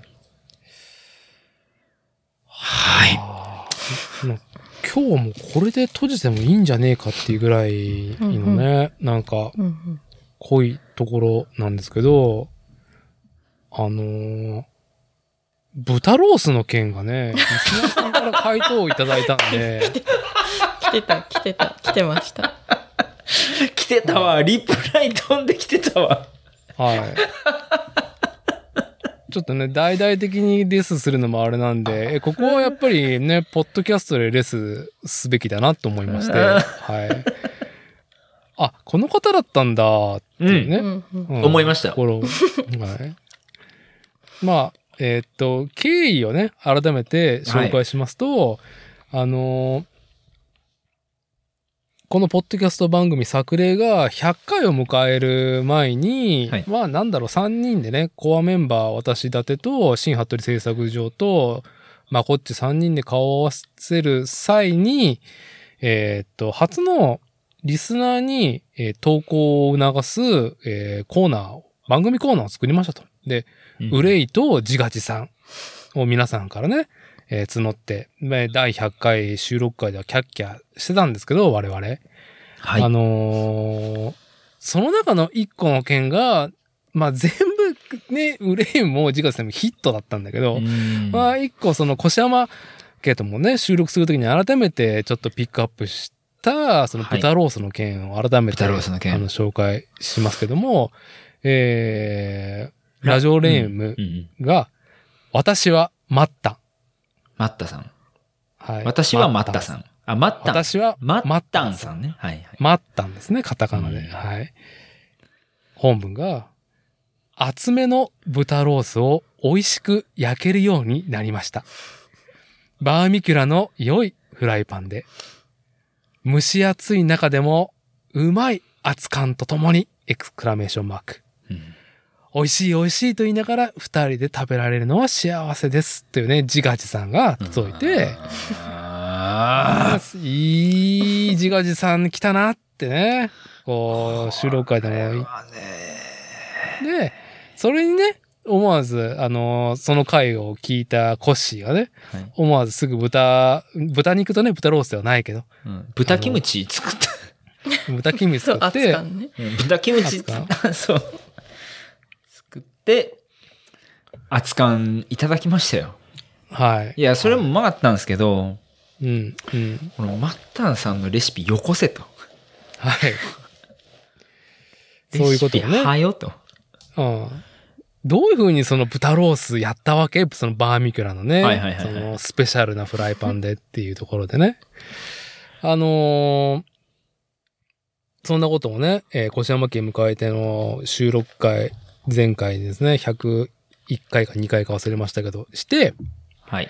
えーっと、投げかけたところ、マッタンさんからですね、あのーえー返事が来まして。おはい。えー、豚肩ロースの焼き方、あ豚肩ロエクスクースですね。ラメーションっはい。てね。肩ロースだったんや。はい。内容テキストが、常温肉はい。250g、はいはいはい。かっこ2センチぐらい。うんうんで、粗挽き胡椒、塩で馴染ませる。はい。それから、フライパン強火30秒予熱。おー。油を入れ、煙が出たら中火。うん、うん、うん、うん。そして、肉を入れ、時々押さえて3分。うん。いい焼き色なら裏返し3分。あ結構焼くんやな。うん。そして、火を止め、余分な油を吹き、そのまま3分。あ、フライパン上で油を吹くんだろうね、きっと。うん。うちはできるだけ火を通したいので、うんアルミにくるんで5分置きます。ああ続く。いいねあ、そうね。あ、文字数が300字限定でしてるから。あ。なるほど。続き入ります。ええ、はい。ええ、えで、肉を焼いたフライパンに、はいそのままだよね。うんはい。あの、バター 10g、え。おほー。蜂蜜、粒マスタード、醤油大さじ1を弱火で1、2タッチ。おーあそこからクレソンを用意したり、ソースを好みでかけます。クレソン。美味しそう。はい。ああうん柚子胡椒や岩塩などもありです。うんまあね、そうですまあね、はい。日本酒は今回は、広島の、えー、これなんだ、ちゃんと読めないと、小笹や小さい笹にや、小笹や竹鶴純米原酒を、いいですね。指定なんや。いいな。はい、はい。今回はねはいはいはいはい。を、え、フラスコ缶。フラスコ缶、うんわかる？フラスコ缶ってあるんだろうね。まあ普通にフラスコ、うん。はゃないですかフラスコ缶で65度まで上げて、え？平杯でいただきますってどういう意味あだーえ、あの、あれじゃないですか。よ、よ、よ、なんて。ココップが。ああ、あのね、あのーえーっと、ヤクザな方たちが、なんかね、杯をね、交わす時の。あれね？いやー でかちっちゃいやつ。え、なん、どんな感じ書くんですか？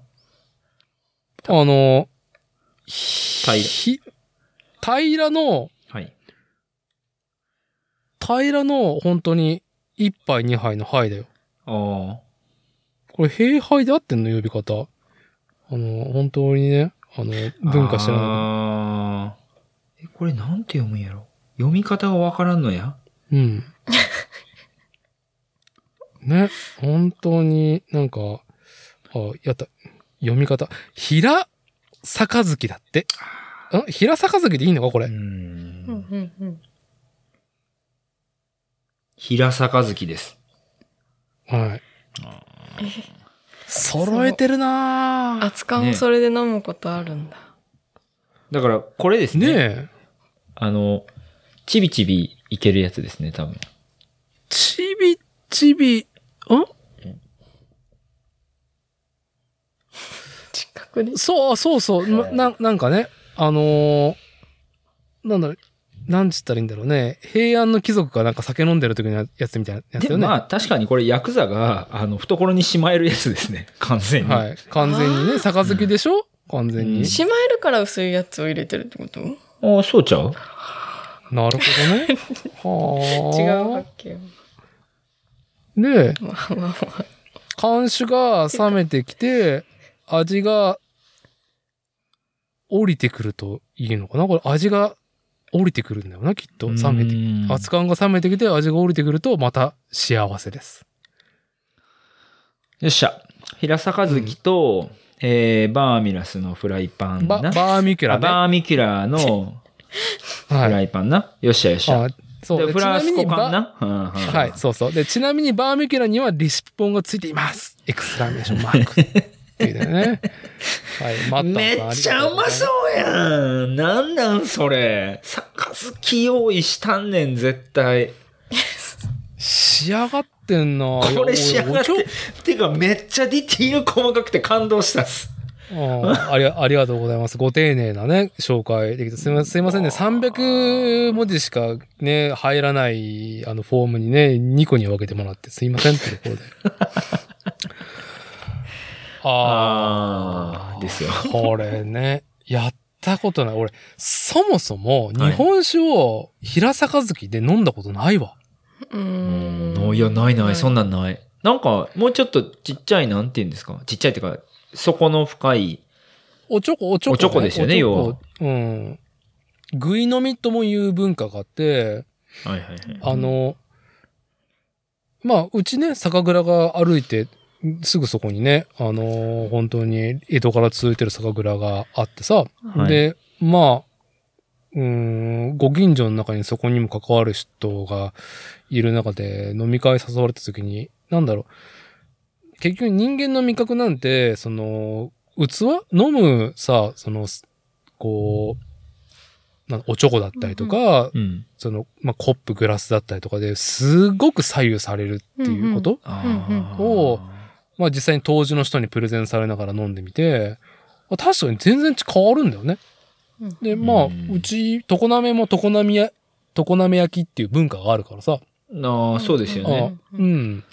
で、いろんな陶器もなんか揃えてもらって飲んだことあるんだけど、全然変わるんだけど、平坂月で飲んだことなんてうんない。うんうん。なんかその味変わっていく、っていうか温度がちょっとずつ変わっていくのがすげえ良さそう。あ、そういうことだよね。温度がすげえ変わるっすもんね、どう考えても。そうか。そういうたしなみなのかなほっとけば、ぬるく飲めるし、早飲めば熱く飲めるしってことじゃないんですか？だから多分、こう、わざわざそ,、うそういう器ってか、平たいので飲むってことじゃないんかな。いはあ。や冷たかったら、ちょっとずつぬるくなるから、それもいいんじゃないですか。キリッとしたところから甘みが増すみたいな。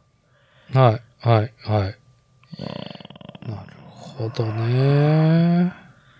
仕上げてるなぁあれ、でもね、ちょっとおもろくないですか？その、豚肩ロースの2センチの厚みの肉焼いてですよ。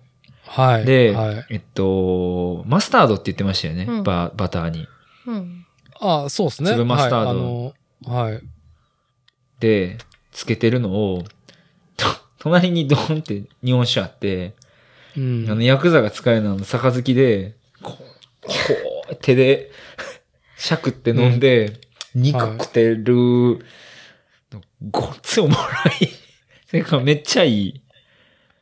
しかも、ね、バーミキュラも、まあ、東海圏のね、工業、系のねあのー鋳物メーカーさんが、まあちょっと自動車関連ではないっていうところで、独自の、なんだろうね、こだわりのフライパンを作って、まあそれを好評が博して、まあオーダーがね、はい。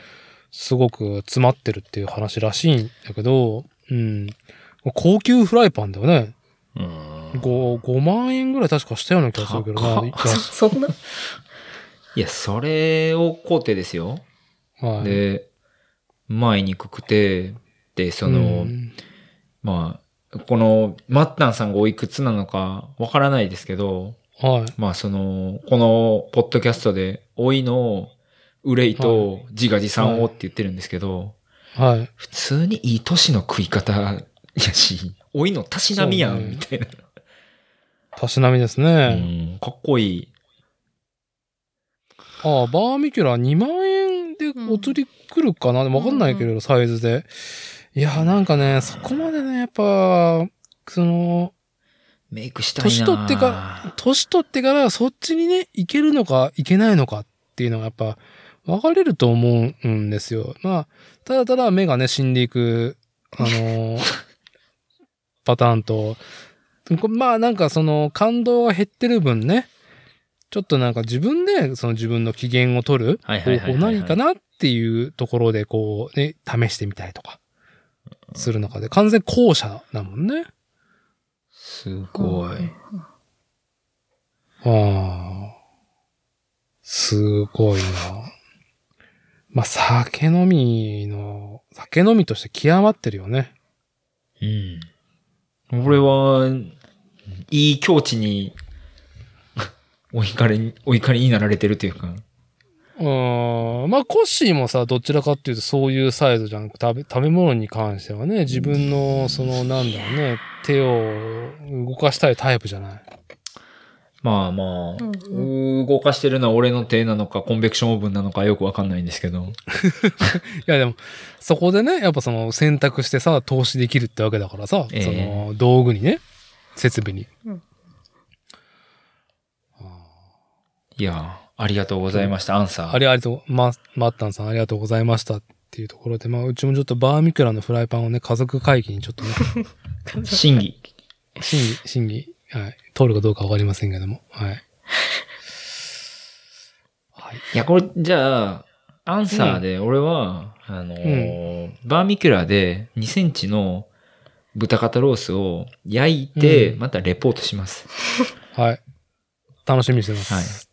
はい。いい、いい。俺たちの、あの、コンベクションオーブンで。なるほど、なるほどね。はい、はい。いやいやー今日、今日はどうですか？あの、あの、奥様がね、だいぶミュートの時間が長かったんで、あの、何か、あのーまあ、旦那はさておきね、インターネットにこぼしておきたいこととして、あの、まあ、例えばソニック・ザ・ムービー、ソニック・バーサス・ナックルズはい。とかね。まあ、なんか好きなことをこぼしてもらえればいいんですけど、何か、何かありますか？ソ、ソニック以外に最近なんかあったっけ？何か伊達さんに送りましたっけ？いや。あ、まあでも、でもてか、あれは見ましたよ、結局。異世界おじさん。今出てる分の7話まででしたあ、っけ？7話でね。ソニック・ミーの異世界おじさんを見たので、はい。高ぶるかんシーンが。はい。どう、ちなみにさ、二人ともさ、あんまりなんかセガって何っていう年齢じゃん。コッシーは36で、うんハコさんは30になったばっかりじゃん。はい。まずさ、あ、だから、えーっと、高雪してんだよね。おじさんじゃなくて、高雪がセガがわかんない。そうですってね。いう視点で、なんでおじさんセガセガってこんなにみたいな。うんうんうんはい。えーっと、あのーおそらく妻は高雪世代で、うん。俺はあの、ちょっとおじさんに近いから、あの、ソニックももちろん知ってるし、うん。瀬形三四郎世代なんですよね。ああ、ありましたね。瀬形三四郎。はい。攻めた CM がある中でね。あれ今やったはら完全に NG やなっていう。い。はい。はい。でも、あそこまではいコアなものだとは存じ上げなかったですね。ああ、まあ、異世界おじさん何なのかっていうのを、まあ、ちょっと、リスナーさんご存知じゃないことに、方に、ちょっと紹介すると、まあ、今話してるのは、アニメ、異世界おじさん。現在、ちょっと7話。うんあのースタッフがね、うん。コロナ発症で、う。あの、スタジオがちょっとなんか、あのーどうにもならんくなったから、胸を張って休むって素晴らしい、ね、あの全然間違い健康的なね、体制だと思いますけども、確か最初コミックスだったの。うん、そう。みですね。一応、まん漫画原作漫画というか。があって、僕も、その、表紙はずっと見てて、あ、また異世界もんだなとか思いながら、異世界おじさんの表紙がさ、あの、大体エルフとか、あの、可愛い女の子の表紙だったから、あんなにおじさんにね、フォーカスされてるものだとはうん。思ってもいなかったっていうね。で、もうさ、僕個人的にやっぱ小安 声優がね。そうですね。だいいですね。小安、小安でしかない。素の小安でしかないだろ、これっていう。で、まあ、セガサターンっていうゲームソフトね。が、あのーなんだろうね、10代のことに夢中になった主人公おじさんだけど、まあ、交通事故になって異世界に、まあ、17年行ってて、で、また現世に戻ってきたっていう話なんだけど、そう、なんか、なんか異様にセガの話が出てくるんだよね。無駄に出てくるですね。うん。逐一、大事なことはセガでって。うん。いやー、コッシーの周りにいたセガのさ、ハードユーザああ、いたっすね。いたいた。でも、いた？うんなんか、うん、ちょっと疎外感があったんじゃないかな。ー。あーあだからそ、の子の家に行って遊ぶことはなかったですね。なるほど。うん。なるほどね。なるほどね。あ、それは何？あのー、なんだろう、中高の時かな？小学校の時とかですね。多分、セガサターンメインは。はい。はい、はい、はい、はい。うん。な、なんかね、そう、僕が、まあ、1975年生まれの段階の世代ジュニアと、やっぱその、異世界おじさんのおじさん感っていうのは、やっぱどうしても近いところがあるん。同世代ですか？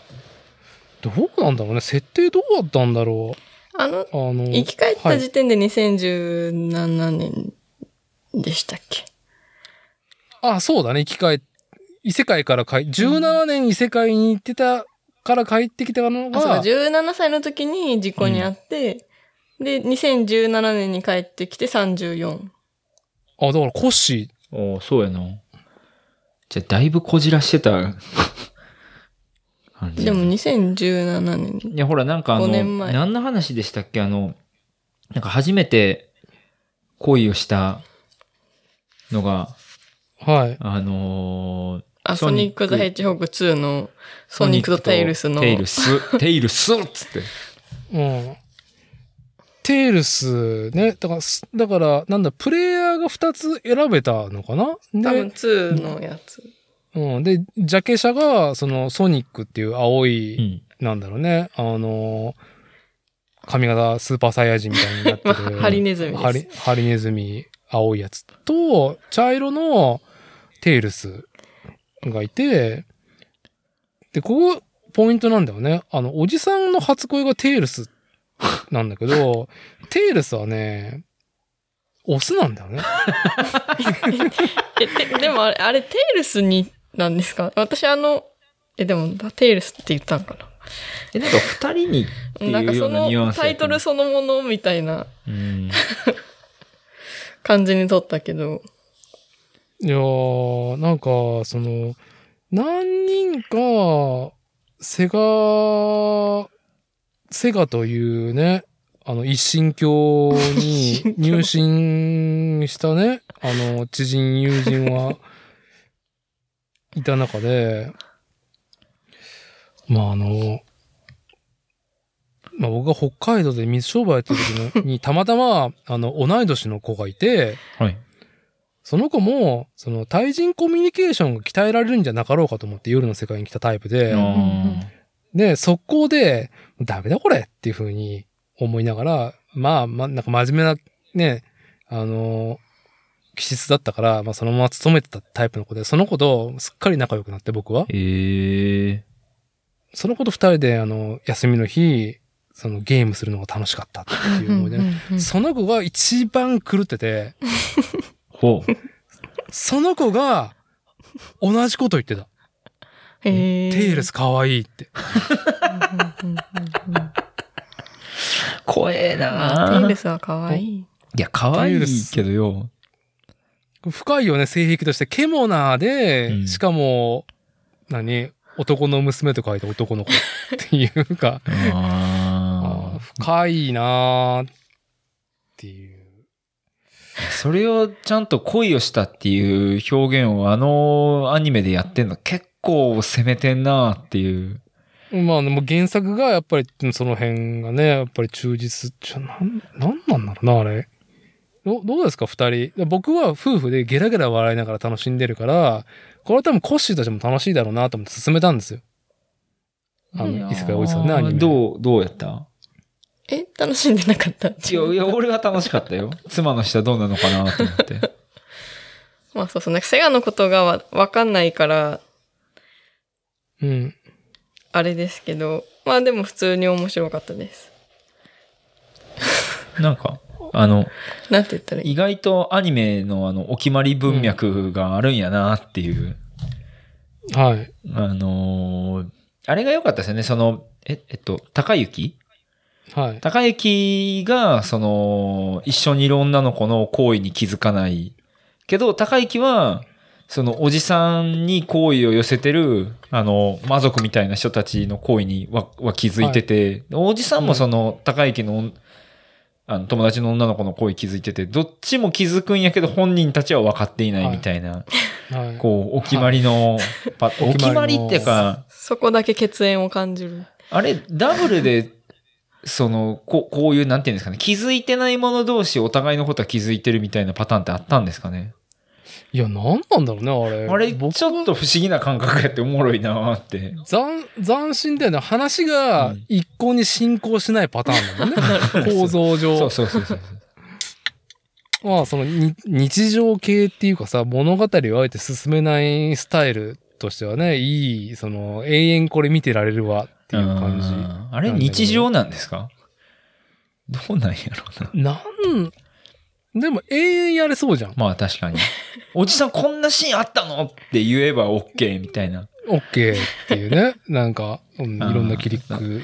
あれ良かったですね。あの、高雪がその、その女の子の着替えを見てしまって、はい。で、はいあのーもうネタバレですけど、完全に。はいあのーいいですよもうこれ完全に、あもうこれ夢やったのパターンやんっていう描写で進行したら、意外と夢じゃなくて、あれ？これどう落とすんやろうなと思ったら、あの、記憶消す魔法をおじさんを、しかものろしで戻して、あのーま記憶消させるっていうね。はい。いい。させようとする？はい。いい、いい使い方やなっていう。あれね。イクラスキュア。そうそうそうそうそうそう。いい、言いたくなる。あれ、あれ、ね、な、なんかさ、アニメーションとしてすげえなんかさ、なん斬新というかさ、昨今さ、絵がすごいとかさ、あある中で、あの、独特のタッチだよーな、アニメ。うんそうですね。おじさんのニコーっとしてるシーンとかいいですよね。あのーなんだろう、えーっと、氷のさ、剣を守ってる女の子いるじゃん、名前で忘れしたけど。はいはい。うんうんまあさ、どのキャラクターも昔の何かそのアニメのヒロインのテンプレートみたいな感じじゃん出てくる奴らは。うん。どちらかというと。んあのさ、引きこもりのあの氷のさ、なんか、あの、守ってきたあの女の子？剣を守っていたはい女の子の、あの、気持ち悪さが、結構さ、ある、その、な、なんだろうね。本当にこの子気持ち悪いなって思わせるような演技をしていていいなっていう。えっと、どの辺でしたっけ？あの、なんか、その照れ隠しをしたりとかさ、はいはいはいはいはい。あの、声が異様に低くなっちゃう。ああの、ギャップがすごかったですよね。ギャップがすごいところとか。うん。まあ、基本エルフはさ、よし、よし、いいぞ、よし、いいぞっていうあの積んでね、まあまあまあ。よしよしっていうね、あの、毎回、あの、ツンデレによしってなってるんですけど、あの、氷の剣守ってる女の子の、ほんと気持ち悪いね、この子っていうね、女性になんか嫌悪感を 男ながら。あの、こう抱く感じがすごいいいなっていう。まあ、あとは、あとは、高雪のね、あの、同級生の女の子の小学生の時のね、あの、あれひどいすごかった。あれまず出落ちというかさ、もうあれ、あれ出されたら全部笑っちゃうじゃんっていうね。え、てか、この後それで繋がらへんし、どうすんのそれっていううん感じが。はい。まあ、え、永遠多分あれが出てくる。鉄板が永遠擦られてくんだろうなっていうね、あのうん作品内の。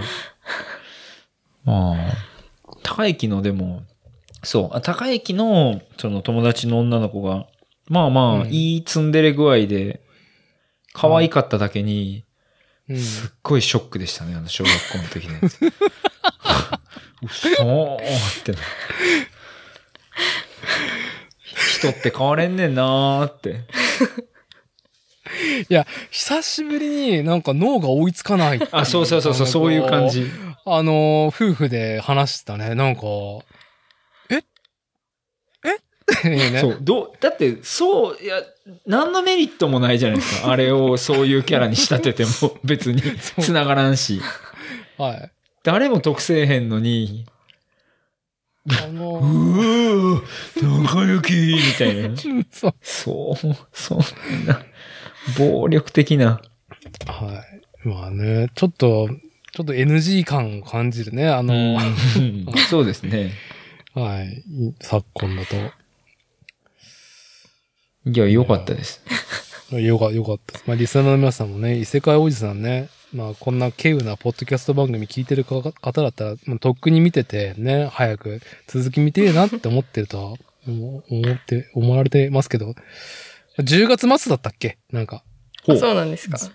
うんし続編始まあ、る。マジですか？楽しみ。うん。また10月か。そうや。ポッテピピックも見なあかんのに。あ、そうか。あ、ちょっとね、ちょっとその10月かっていう話の続き、ちょっと僕、お手洗い行ってから聞いていいですか？ちょっとあ、いや、特に全然ないです。どこにないですけど、どうぞってやらない。じゃあ、じゃあ、まあ、全全然、じゃあ、あの、10月以外でもなんかいいですよ。なんか、話しておきたいこと考えておいてくれれば。よいしょ。よいしょ。あー、すいません。まあ今、お手洗いに行って、妻とちょっと喋ったら、テレビをすいません妻がえ、ヘッドホンしてなかテったこれ私の。あ、ごめんごめん。いい急がな、急がなくていいから。はい。はい。急が、急がなくていいですからあ、失礼ぶっ込みました。はい。え、違う？逆や。こっちやった。はい。OK です。あの、すげえ世間話の極みみたいなことを奥様にちょっと、はいあの、話すんですけど、長崎に新幹線が通りましたね。あ、通りましたね。意味があるのかちょっとよく私、なんか政治とかいろいろわかんないんですけど。い政治？や、いや、全然まあわかんない。まあね。まあね。全然わかあんない。の、はい。なんか、九州の北部をね、なんか、うん。こうもまじまじと見る機会ってなかったなって、今日ニュース見ながら。長崎遠いな遠いですね。し、し、はいまあ新幹線と電車で5時間か、5時間だったかな。か大阪からうん。の距離です。で、なんかまあ、新幹線開通したら、はい。いや、結局どうなったかは知らないですけど、20分だけ早くなるって。20分だけ早くなるって言ってました。あ、あやっぱ、あ、そのままなんですね。だってあれ、新幹線で、東海道新幹線だよね、多分、その、に、合ってるのか？合ってないか？えな、な何新幹線だ？そっち走ってくの？広島とか行くやつ。ああ、東海道新幹線？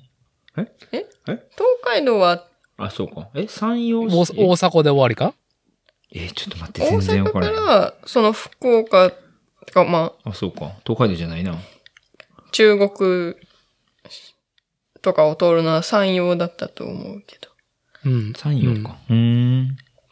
で、九州新幹線九州、九州新幹線は何？下の、あじゃあ博多に着いたら乗り換えるの？博多から、もともと熊本とか、鹿児島の方は繋がってて、あはいあ、わかったわかった。それが九州。山陽新幹線が博多まで繋がってるんですねう。んなるほどね。九州で大大阪からね。もっとはい南に行けるそんじゃない、うで、九州新幹線で博多鹿児島。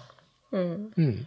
で、西九州新幹線が、その博多からじゃなくて、何この武雄温泉から長崎っていうなんか中途半端な区間、差が飛ばしてるな。だからなんか、うん、そうなんですよ。あの、一回普通電車に乗り換えないといけない。普通っていうか特急に乗り換えないといけない。でもってことは乗り換えが増えるだけでは。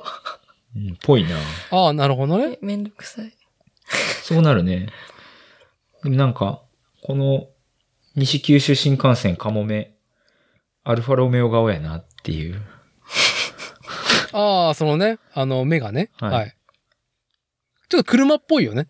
その、ヘッドライトとテール？このマークの部分もあ、マークの部分ね。アルファロメオっぽい。鼻、鼻先がちょっと、あの、アルファロメオ感があるなっていう。はい、はい、はい。わかります、わかります。はいだ。ってその長崎は、行ったことはないです、僕。上陸したことないです。あはい。教科書に読んでる。出島？出島以外にイメージがないっていう。うんだから今までは新幹線使うんだったら、まあ、新大阪からうん。博多まで行って、鳥栖まで続いてたっけ？でまあでも博多ぐらいまで出て、そっから特急電車に乗って、長崎まで行ってたんですよ。うん。なんかなので新幹線と特急電車で距離は、直線距離は全然違う、違うっていうか、まあ、博多までがすごい長くて、そっからは直線距離短そうに見えるけど、結局かかる時間は、どっちも2時間、ちょ、2時間半、2時間半みたいな。かかるんだね。かかるんまあ、だね。多分その、まあ、長崎、まあ、佐賀長崎が多分その、くねくねしちゃうんですよね、線路が。多多分ですけど。だから多分あんまスピード出せな出せないいみたいな。っっていう理由を聞いた気がするんですけど、もしかしたら勝手な想像かもしれない。長崎は飛行機では行けないの？あ、そう、なので私は基本飛行機で帰ってます。話元も子もあらへん。でまあ、長崎空港はまあ、アナも JAL も来てるし、であとあの、ピーチとか、私はスカイマークっていう神戸空港から出てるやつで、はい。大はい体帰ってて、まあ、ピー、一応格安になるんかな。まあでも飛行機で乗ってる時間1時間みたいな。うん。まあ、感覚的には僕、五島列島は行ったことあるんで、え、ええーーうん。だから、ね、あの、博多空港まで行って、うんうんうんうん乗り継ぎっていう、はい。直行はなかったんで、はい。だけど、ちょ、直行便はあるの？そっちの関西の方からは？えっと、長崎にですか？長崎に。あ、長崎、はい。一本で。どっちもあれね、うちからやったら、あの、神戸空港もあるし、伊丹もあるよね。うんうんうんうん。あーまあ、便利なもんですよ。じゃあもう、その、本当に九州大陸で、こう、生活してる人たちの、なんか利便あ性ーかなっていうところなんかな。うんうんうんうん。いやー、もういい。それで何っていう、はい。これ以上何もないですよ。はい。多分世間話なんで、新幹線通ったねっていう。あの、今日僕がニュースで見、はい。ニュースで見て、あ、長崎、長崎、通みたいな。はい。ありがとうございます。あうんなるほどね。なんか今、ルート見てたんですけど、へーっていう感じ。ー あれ？コッシー行ったことあるんだよね？もちいろん。やまあ、はい。何回か行きました、長崎。飛行機で？飛行機で行ったのと、なんて車で、フェリーにあ車乗せて、門司港まで行って、そっから、あそこ、そこは九州大陸？それ文字港。ああ、そうです、そうです。はい。あのー神戸から、その北九州に行けるんですよね、フェリーで。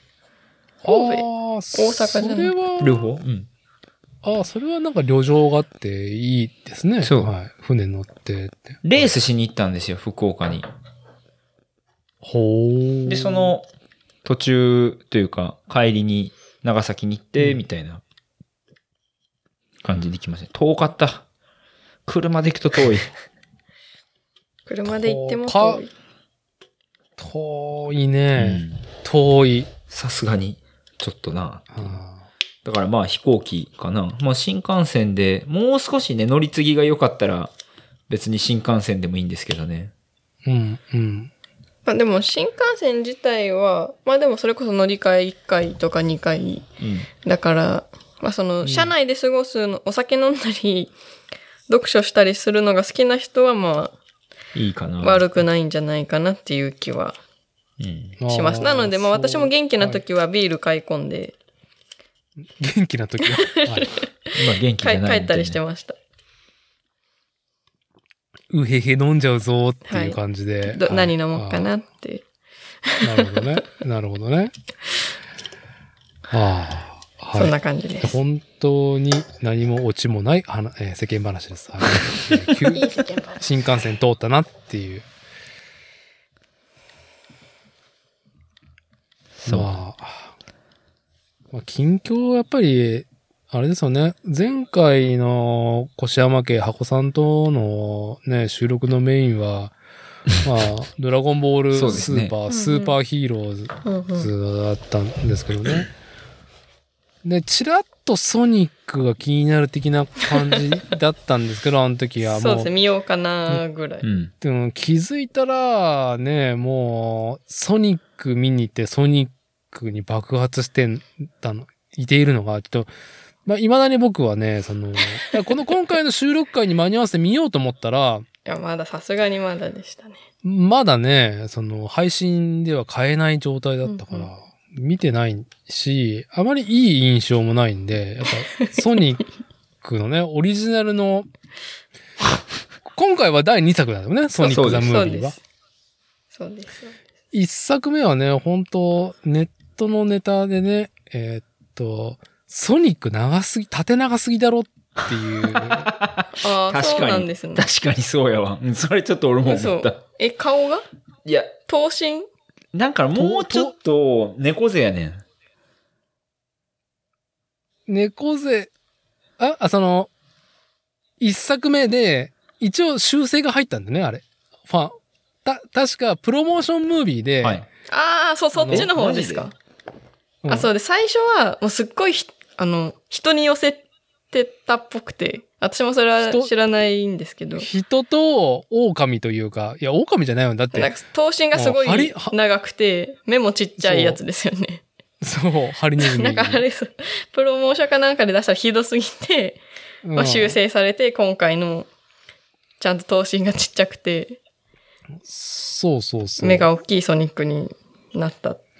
なったって、一応ワンも修正が入り、今回が、なんかさ、なんだろうね。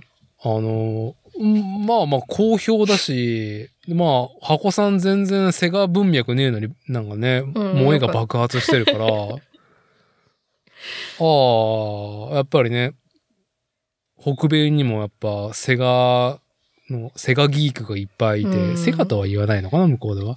いやまあでも、ソニック自体がやっぱりアメリカ人気の方がすごいらしいので、すごいんだね。なんか、僕ソニック分からずに今まで生きてきたんで、うんうんプレイしたことはあるけど、よく分かんないな、このゲームっていう印象で終わってるから。ええその、ソニックの映画の人に勧めるなら何が良かったの？2? いや、ワンでもいいけど。え、うーん、なんだろう、そもそもまず単純にソニックたちがうん。良い。良いっていうか、いや、じゃ、その前に、まず、なんでソニック・ザ・ムービー、ソニック VS ナックルズ見に行ったの？ああ、そうよ、そっからや。でもそれ、え前回言わなかった。いやもう単純にその、まあ映画、い一期間にこう見に行ったら、何回も見る広告ってあるじゃない、あると思うんですよ。あ、CM ね。はい劇まあその中にソニックがあって、はいでも何回か見て、まあ、それでなん、なんでかって言われるとわかんない。あ、で、ソニで、なんか何回も見るから気になってきて、はい。あ、で、そう。で、そもそもソニックって、ちょっとアメリカのイメージがあって、一応アメリカっぽいなっていうイメージは持ってたんですけど、てか持ってたけど、ど。はい。でもセガって日本の会社だよなと思って、うん、うん。あれソニックってアメリカのキャラクターなのか日本のキャラクターなのか、どっちなのかなみたいな。まあ、それが認識だったんだはい。みたいなツイートをなんかしてたら、うん。なんか友達がこうメッセージくれて、うん。結構実はソニック好きなんだよねみたいな話 をして、ああ、でそれなんかあの、共振者がちょっとそこで発掘された。はい。で、なんかまあちょっとやりとりして、まあそれやったらせっかくなんか友達にも好きな人いたし、うん。見に行ってみるかみたいな感じで、見に、うん見に行きました。なんか、あ、なるほどね。なるほどね。まあ、箱さんの中の獣な愛好の血が、まあ、目覚めたというか、じゃあ、なんかやっぱね、性的じゃないんだけど、やっぱソニックって癖があるんだと思うよ。うんうんなんか、うんマリオにはないじゃん。あ 確かに、確かに。なんか、あ国民的北米でも地位、まあ、世界全国に、その、任天堂のね、うんうんえーっと、メインキャラクターとしてね、スーパーマリオブラザーズのマリオ、うんうんまあもしくはルイージうんうんって愛されてると思うけど、その愛され方がソニックってなんかちょっとね、うんうん確かに。癖、癖味があるよね、あれ。ありますね。まあ、せ性格とかもあるんかな。性格、あ、性格ね。なんかあんまり、なんか性格もピンと来てないんで、僕はあの、まだ映画を見てないんで。いや、でもゲームとか、うん。アニメとかとの性格とはちょっと違って映画。違うっていうかそう多分、はいアニメとかゲームの年齢より多分もうちょっと若い設定なんだと思います。なんかここうファンの話と。かを見てると。ーそうなんだ。もうちょっと幼くへてー、まあ多分そのゲームとかアニメのなんかこうクールでキザっぽいソニックになる手前の、まあ、そこに行くまでのままあ、成長の一部みたいいな感じっぽいです。ああ、ケモナ ーに初民がああ、まあ、加そういうことなのかも。あ、なんかクールなイメージ。かっこつけね。うんなんか、あの、キザな自分を装ってるけど、滑ってる感じね。が、確かに、オリジナルのゲームにはあった覚えが今。ああ、え、でも、す、すあ、滑ってる感じもあるのかな？滑っ断てるの片断片的にはそんな割とまあクールそのまま受け入れられてる感を感じていたんですけど。はあ、たまんなかった。たま、たまんなかったっていうか、たまんねえから何回もね、あの、ドラゴンボールに続いいて、やソニックを何結局回も見に行ったの？3回見に行って、それでも3回ね。ふうん。はいえっ、と、翻翻訳じゃないや。字幕字幕翻訳かな。吹き替えか。はい。あ吹き替え。え？ど、どっち？え？字幕字幕吹き替え。じ吹き替えね。あはい、はい。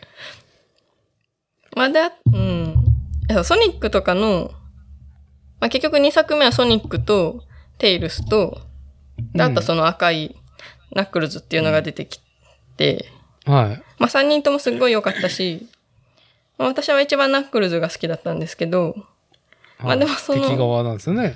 一応。まあ最初は。はい。まあ、その3人もすごい良かったし、なんか敵側のうん。人間がすごい面白くて、はなんかそれを演じてるのがジム・キャリーっていう俳優さんなんですけど、あ。あ、ジム・キャリーなんだ。あ、やっなんかそう、なんかコメディとかですっごい人気の俳優さんらしくて、はい。いや、もう、ベテランですよ、もう。はい。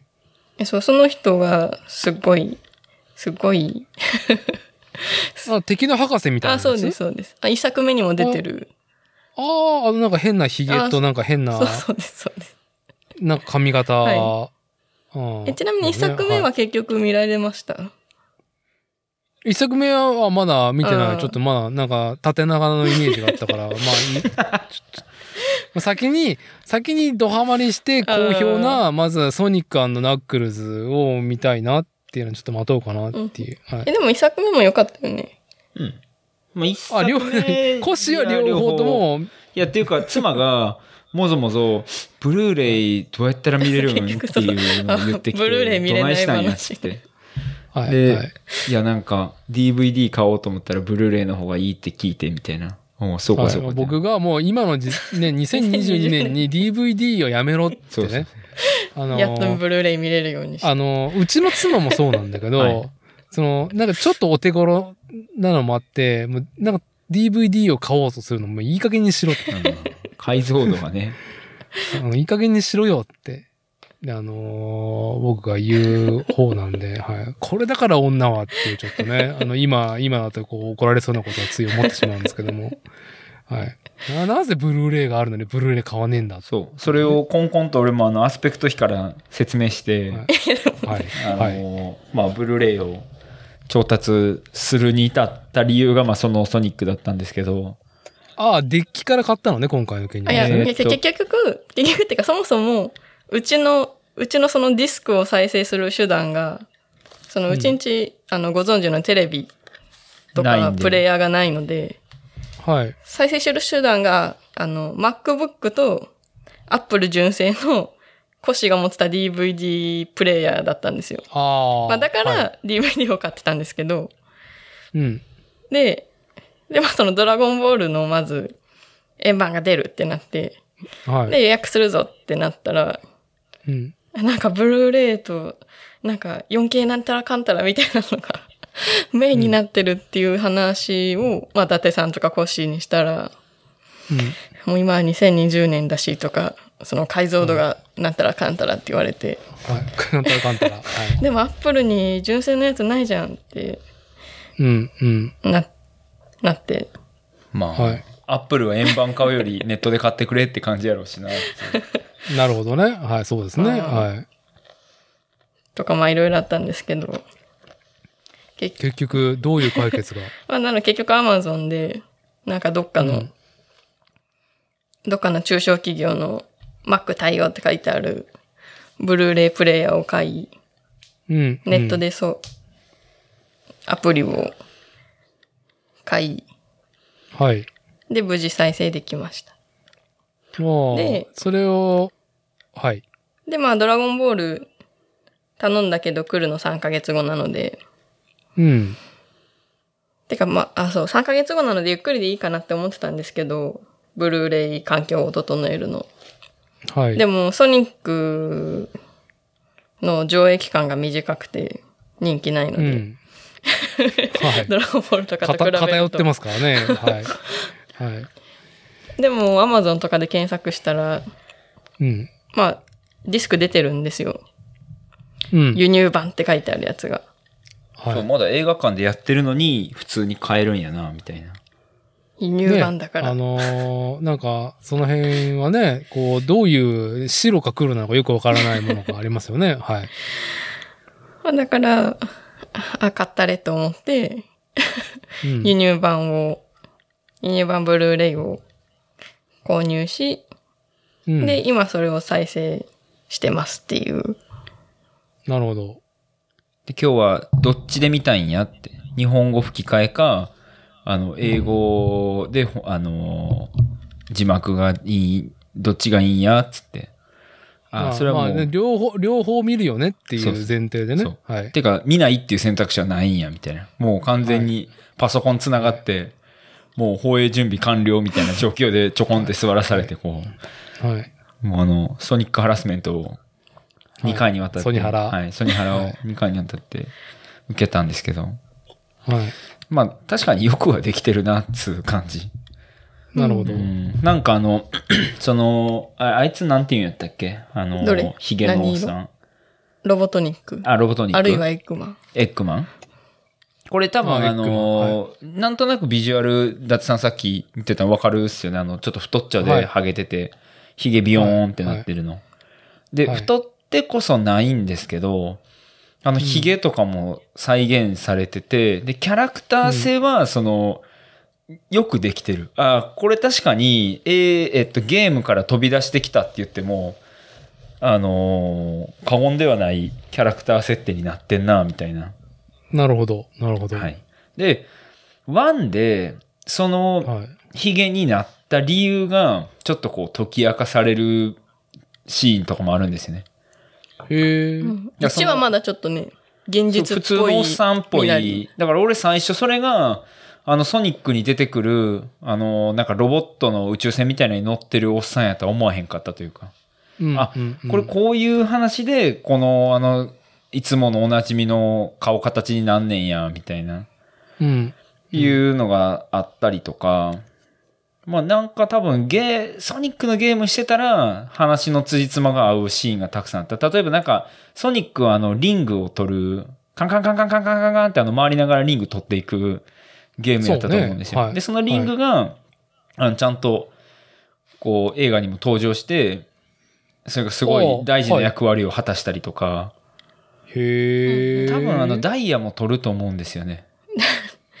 あの、ダイヤ。カオスエメラルド、えそうそうそうそう。やけど、その、えっと、あれ緑を最初から取るんじゃなくて赤とか青とかを集めていって最後エメラルドになると思うけど、まあそういうなんか、あ、これ多分映画にあったシーンなんやろな、あ、じゃあ映画じゃない、ゲームにあったシーンなんやろな、みたいなのはちゃんと、うん。はあの再現されてる感じ。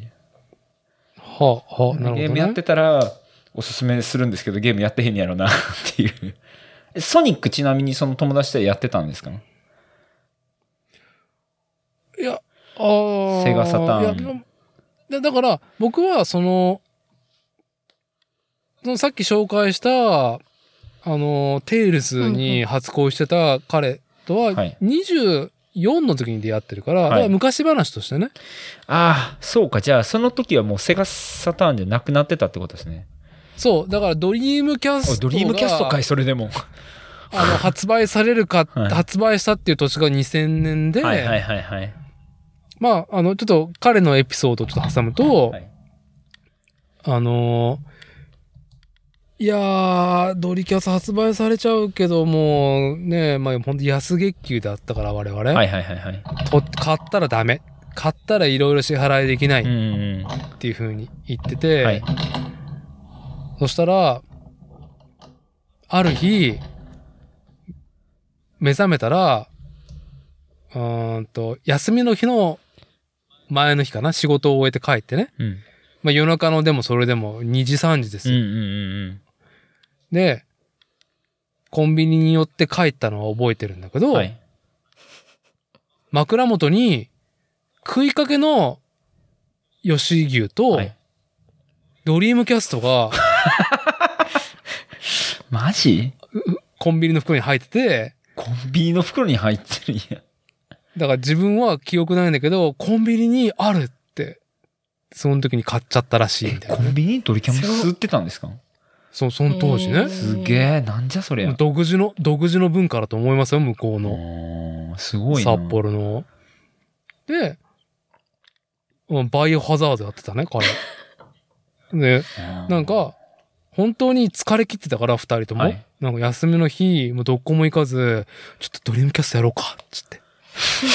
でも、でも、協力する、協力すプレイできるゲームなんかないからさ、はい当時。彼がやる、その、バイオハザードのプレイを見ながら、俺がよ、まあ、一緒にね、酒飲みながら、はいはいはいはい。おめっちゃ怖いやん、この敵とか、この、あのムービー綺麗だねとか言いながら、あの、気づいたらドリームキャストややりながら、まあ僕は一一方的にただ見てるだけはいで寝てた。すっげえな。なんじゃそりゃ。いいな。いや、でも、その、その彼のその、なんだろうね、セガに対する思い。はい。やっぱシェンムーに対する思いもすごくね、強かったし、あの、セガのね、動向はね、2000年当時いろいろ心配してたよ、彼は。うんまあ、買っちゃダメだって分かってても、酔っ払った勢いで、記憶はないが、しかし、体は実際にセガサターンを手にしてたっていう。あ、セガサターンじゃなくてドリームキャストをねドリームキャ。ストね。はうん。それはすげえな。い。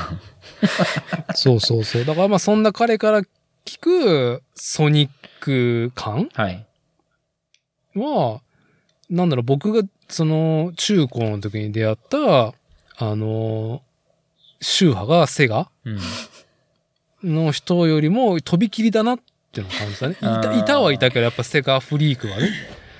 なんか、あれかな。えっと、映画を、まあ、俺、妻がどの辺に燃えてセガ、じゃあソニックの映画を、そのうん3回も見に行った上にすぐブルーレイを買って、家帰ったら家であのソニックやってるわ、みたいな感じになってるのか、まだもう一度ちょっとよく分かってないんですけど、はい。ただ、はただあの、息子さんと一緒に見たら、あの、息子さんがキャッキャして、ソニックグッズ買えっていう風になるやろうなとは思う。で、プラモデルもなんやったあーそうそうらありそう。い。はい。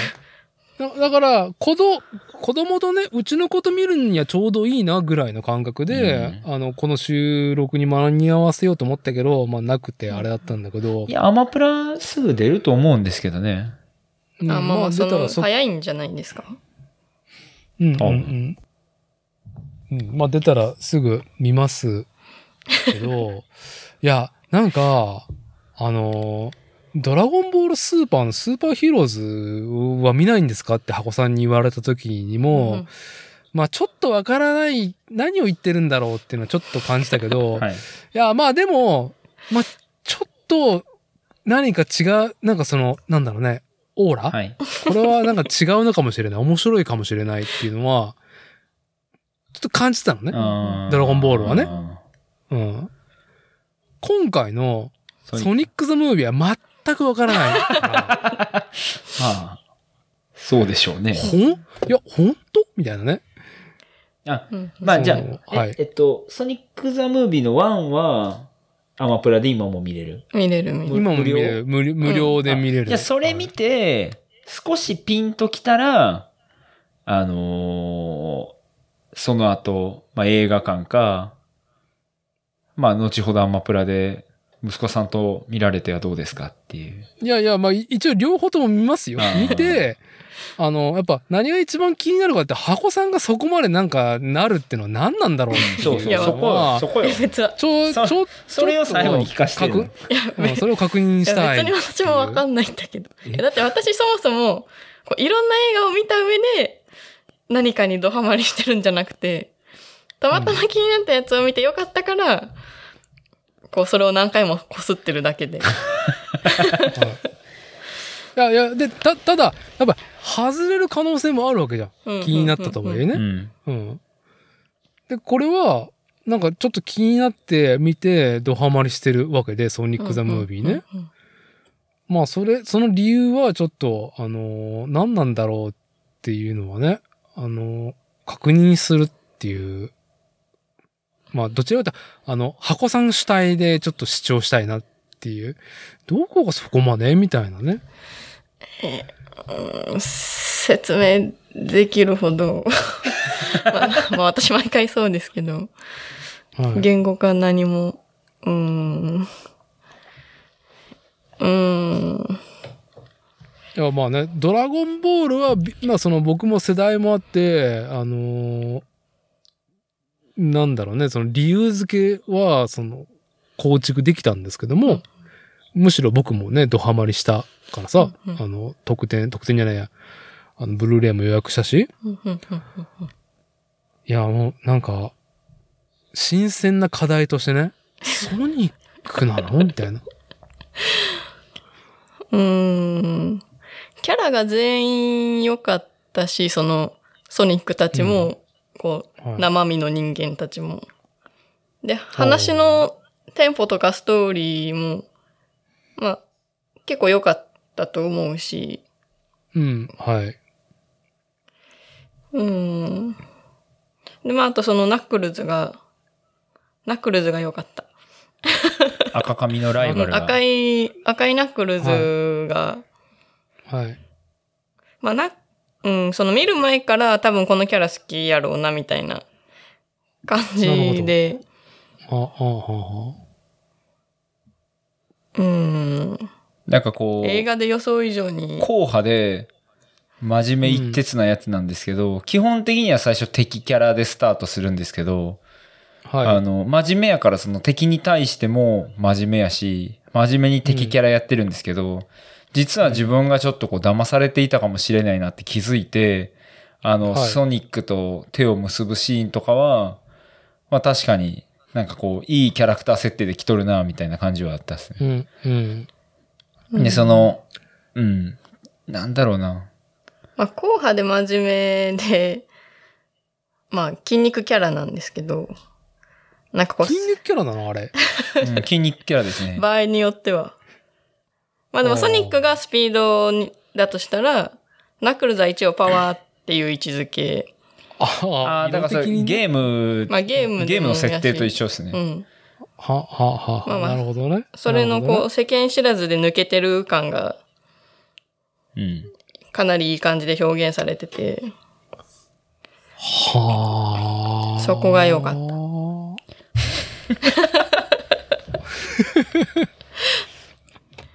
うん。まあなんか結構、ーまあなんかはい、はい。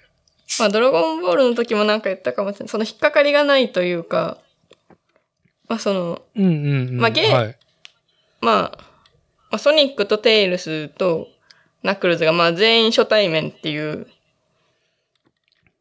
まあ映画になるんですけど、うんまあなんかそれぞれの絆のでき方とか、で最終的に、え？てかめっちゃネタバレしてる。まあ、いいんじゃないですか？最終的にままあ、あ、最終的にこう共闘して3人で。いや、まあ、ネタバレもクソもなんか、うん鉄板の、鉄板の構造しかないんでしょ？まあ鉄板の流れだし、そうまあゲームで完全にそうなんであれなんですけど、うん。とかなんかもう全部こう、うん、違和感なく過不足なく書かれてる感じがあって、そこも好きです。ああ。うん、まあ、いやーはい。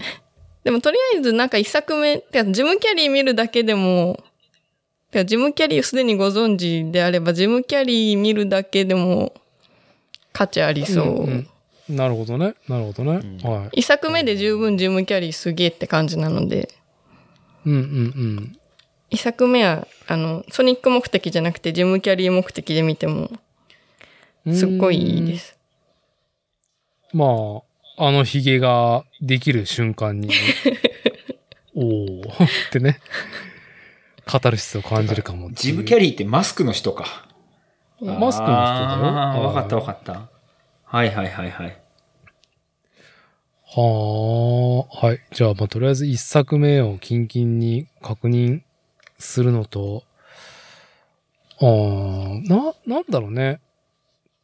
獣ブームなのかな？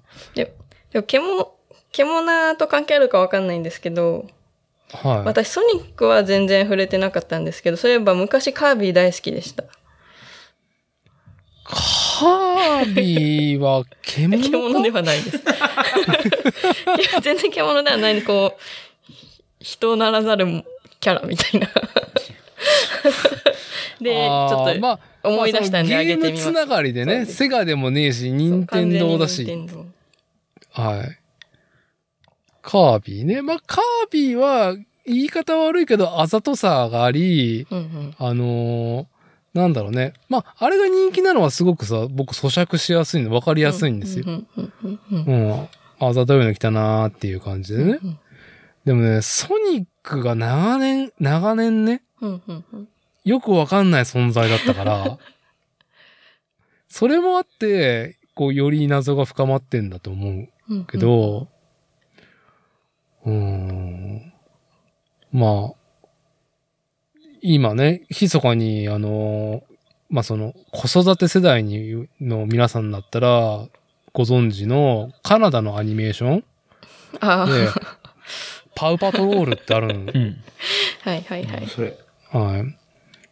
まあ、犬がね、犬が徒党を組んでレスキューするんで、うん。街の、街の平和をね、なんでもない、うん。なんでもないことをね、はい、レスキューとして、こう、犬がね、へえ。なんか Facebook のアバターみたいな。ああ、確かに。はい。アバターみたい。はい、そうです、な、なんかありがちなデザインでしょ、ありがちなデザインだけど、まあ、あの、妻の、ね、腐った目だと、この子は受けてしかないな、とかね。やっぱ、ゆ、ね、関係性ですねごい。やっぱ、メガネばっちりかなけてるな。あ何匹何匹いるんだ ?4 匹いるんはあか。はあはあおえ、もうちょっといません？よで、どんどん増えてるから、ああ、あーそういうことなんですね。どんどん、どんどんね、人気でね。だから最近そのファストファッションのブランドで H&M とかザラもだったかな。さすが。パウパトロールのそのコラボアイテム出てるからさ。うーん。まあ映画もうちの子は3回見に行ってるし。すげえな。なんか、そのテレビアニメは CG アニメーションなんだけど、うんはい。うん。なんか映画版になるとやっぱ毛並みがすごく良くなるのね。へえ。なんかさ、動物キャラがさ、その CG でさ、毛並みが良くなるだけですごい嬉しいっていう、あ なんか浅いなんか感動があるんだけど、ううんん、なんか、ソニックにもそれがあるのかな？なんかふさふさしてていいね、みたいなふさふさ。してますね。ふさみ。はい。確かに。な、ふさみめちゃくちゃ活かされてる。生かされてる。ああ、なるほどね。なんか、僕やっぱ獣属性がやっぱ低いからか、なんなん？獣属性高い人なかなかおらんでしょ。高くない。いや、獣、ああ、いや、うーん、まあ、いろんなね、二次創作を見る中では、お好きな方は、僕がね、見てるインターネットではね、うんうん僕が見てるインターネットでは、獣好きの方たちは、なんか少なくはないなっていう観測ですけども。どうしてもそういう目で見ちゃうんだよな。はい、どうしてもソニックを。うんそうなんか、どうしてもそのパウパトロールがすごく、なんか、なんでこんなに人気あるのっていうくらういん続いてるし、ううんーん。いや私も夏休みに追い込めいっ子と一緒になったんで、それで知ったんですけど、うん全然知らんかった、俺。うんみんな好きみたい。そうそう。すごい地位がある。いなんかね、ここ、どうだろう。コロナ前ぐらいからすごくちょっとなんかじわじわと来て、うん今爆発してるから、なんで犬っていう？そこ。ところがね、さて置か置かれてる。で、結構カナダのアニメーションだから、なんかまあまあちょっとね、しっかり作られてない狂った世界観もあり、結構狂ってるなーって思いながらね。うん。まあ別におすすめじゃないですけども、はい多分、この狂ってる感は、そのリスナーのね、方たちってお子さんがね、パウパトロールつけて見てると、この主人公の唯一の人間リーダーのケントが、なんかちょっとこの人大丈夫かなっていう、なんか、目がなんか目が死んでないかなみたいな。何事にも寛容みたいなキャラクターでね。はい。あ、ちょっと話それましたけど、まあ、ちょっと、獣が来てるかなっていう。はい、はい、ちょっと、はい。じゃあ、あのソニック・ザ・ムービー見ますっていうところで、はいまあ私からは、まあ今回は、僕個人は以上ですけども、お二人からなんか今回の収録で、なんか、こぼしておきたいことありますか？ああ、東京ポット許可局送ってもらったのをはい。聞いたんですけど、はい。伊達さんだ、伊達さんだって感じでした。まあ、あれに、あれに遺憾なく影響を受けてるだけで、僕がフォロワーでしかないですからね。いや、よ、よかったです。たまにコッシーには、この論すごく切れてるよっていう、その、だからマキタスポーツとプチカシマさんうんうとサンキュー達夫氏が、あ、もう十何年やってんのか？うん。うん。ん。喫茶店で収録したのから始まり。で、今やね、TBS のね、あの、看板、まあ、まあ、ラジオ番組になってるんだけど、箱さんがやっぱね、その、レプリカント FM とかね、見たおじさんがね、いいねっていうさ、うんうんところで、ここ、数回が、おじさんの極みがもう極まりに極まってるんで、これ多分箱ちゃん好きだなって送った回があるんですよ。うんうんうんうんいや、好きでした。あのーちなみにあれですか？あのーなんだったっけ？自分が知らなかった自分のいいところを他人に褒めてもらうやつ。そう。どういうとこを褒められるっていうところから、最終的に3人が、まあ無理くりお互いのなんかそういうとこいいんじゃないっていう。耳の形いいよね、つって。そうそうそう。達夫は尻が長いよねっていう そうだね。あの、ただの、ね、やっぱ、やっぱあの、三居達夫氏がいじられるっていう唯一の、うんすごいですねあれポッドキャストなんで。はい、その回です。うんはい。聞きましたよ。あ、聞きましたか、はいねよかったですね、確かに。ねもうなんか、すごいなって思いながら、まあ、てか、あのー、3人でトークしてるじゃないですか。で、はいここもまあ3人でトークしてるんですけど、はい。早いレスポンスが全員。じゃあじゃあじゃあもう、ほ和芸をやってる人だから、でも重なんないんですよ。重なんないんですけど、早い。早い。こんななんか、タタタタタタタタタタって、ピンポイントで、そんな面白ワード振ってくんねんなっていう。まあもちろんべしゃりの人やけど、すごいなーって聞いてました。そう、僕はおじさん名人芸っていう風にね、叩いてるんだけど、まあそう、じゃそうな。うん。本当切れてる論の時はあれば、はい。まあ、まあ、切れてるというか、切れがある論ね。まあ、その人生重ねてる経験者としてね。そ、の、まあ、物語性のない一般人にも響くような論うん。ありながら、ただただそうめんがうまいっていう回があったそう。りとか。で、なんか、うん。まあ、ね、サンキュー達夫氏がね、いつまで経ってもそうめん食べないから、だからお前は、つってずっと長い、長い間いじられてて、去年ぐらいそうめん食い始めて、そうめん、やっぱいいね。っていうことをね今、今更ね、言ったりとかね。はい。まあ、ぜぜひ、箱さんは今日か、なんかさっき更新され、それね、さらに、あのーなんだろう、褒め合ってる回から極まってるから、さらに。あ、その次がですか？次が、はい、ぜぜひ楽しんでくださいっていうので。時間が短いとこもいいですよね。すごい、だから、もう密度が半端ない。だいたい、その、冒頭のメインのやりとりは20分ぐらいだもんね。長くても30分かな。あ、そうか、ラジオだったら、これからさらに続いてるってことですか？いや、逆、ポッドキャストの方が長い。へえ。僕は、ラディコ、ラジコで、その、うんうんなんだろうね、えっ、と、タイムフリーですぐ聞いて、うんうん土曜の深夜か？やってるのが。うーん。うん。タイムフリーですぐ聞いて、一週間後に、その放送回がポッドキャスト化されるんだけど、そっちの方が編集されて長いんだよね。うーん。番組の尺があるからさ、どうしても。うん。まあ、僕は、ラジオでオンエアされてるやつを聞いて、ポッドキャストでも聞いてる。2回聞くんや。うんあ、だ、でもそうその1回分を3つぐらいに分けてエピソードにしてる。そうね、あー1時間番組を3つにんコーナーも含めて分けてるね。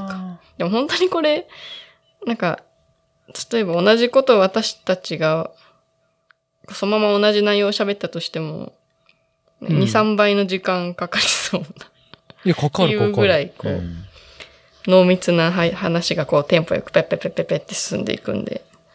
で濃密ってもなくだらない。でくだらないし別に過度なオチとかさ、振りとかもないじゃ。うんんうんうん、すごい、すごいな。だから僕がポッドキャスト番組何が面白いのポッドキャストって今流行ってんでしょって言われて聞かれたら、もう胸を張ってこの自分のポッドキャストは言わず、いや、東京ポッド企画区聞けばいいよって答えてる。確かうん。聞いた方がいいよってに。いう。ちょっと久しぶりに、ポッドキャストを再開しようかな。はい。ぜひとも、おすすめです。じゃあ、はい。まあ、おすすめポッドキャストも出たところで、おすすめポッドも大御所ですけどね。まあ、改めてですけどね。あのー、越山さんはね、まあ、本当に、BMX フリースタイルパークね、マスタークラス優勝おめでとうございますっていうのと、はい。はい。あの、スポーツ自転車ね、アマチュアとはいえ、まあ、スポーツ自転車界の大谷翔平としてね、引き続き、おじさん、おじさんの星となっていただければっていう。あ投げて打って頑張ります。はい。というのと、僕は、あの、はい、ソニック・ザ・ムービー見ますはい言ってください。はい。じゃあ、今回は以上となります。ありがとうございましたあ。りがとうございました。ありがとうございました。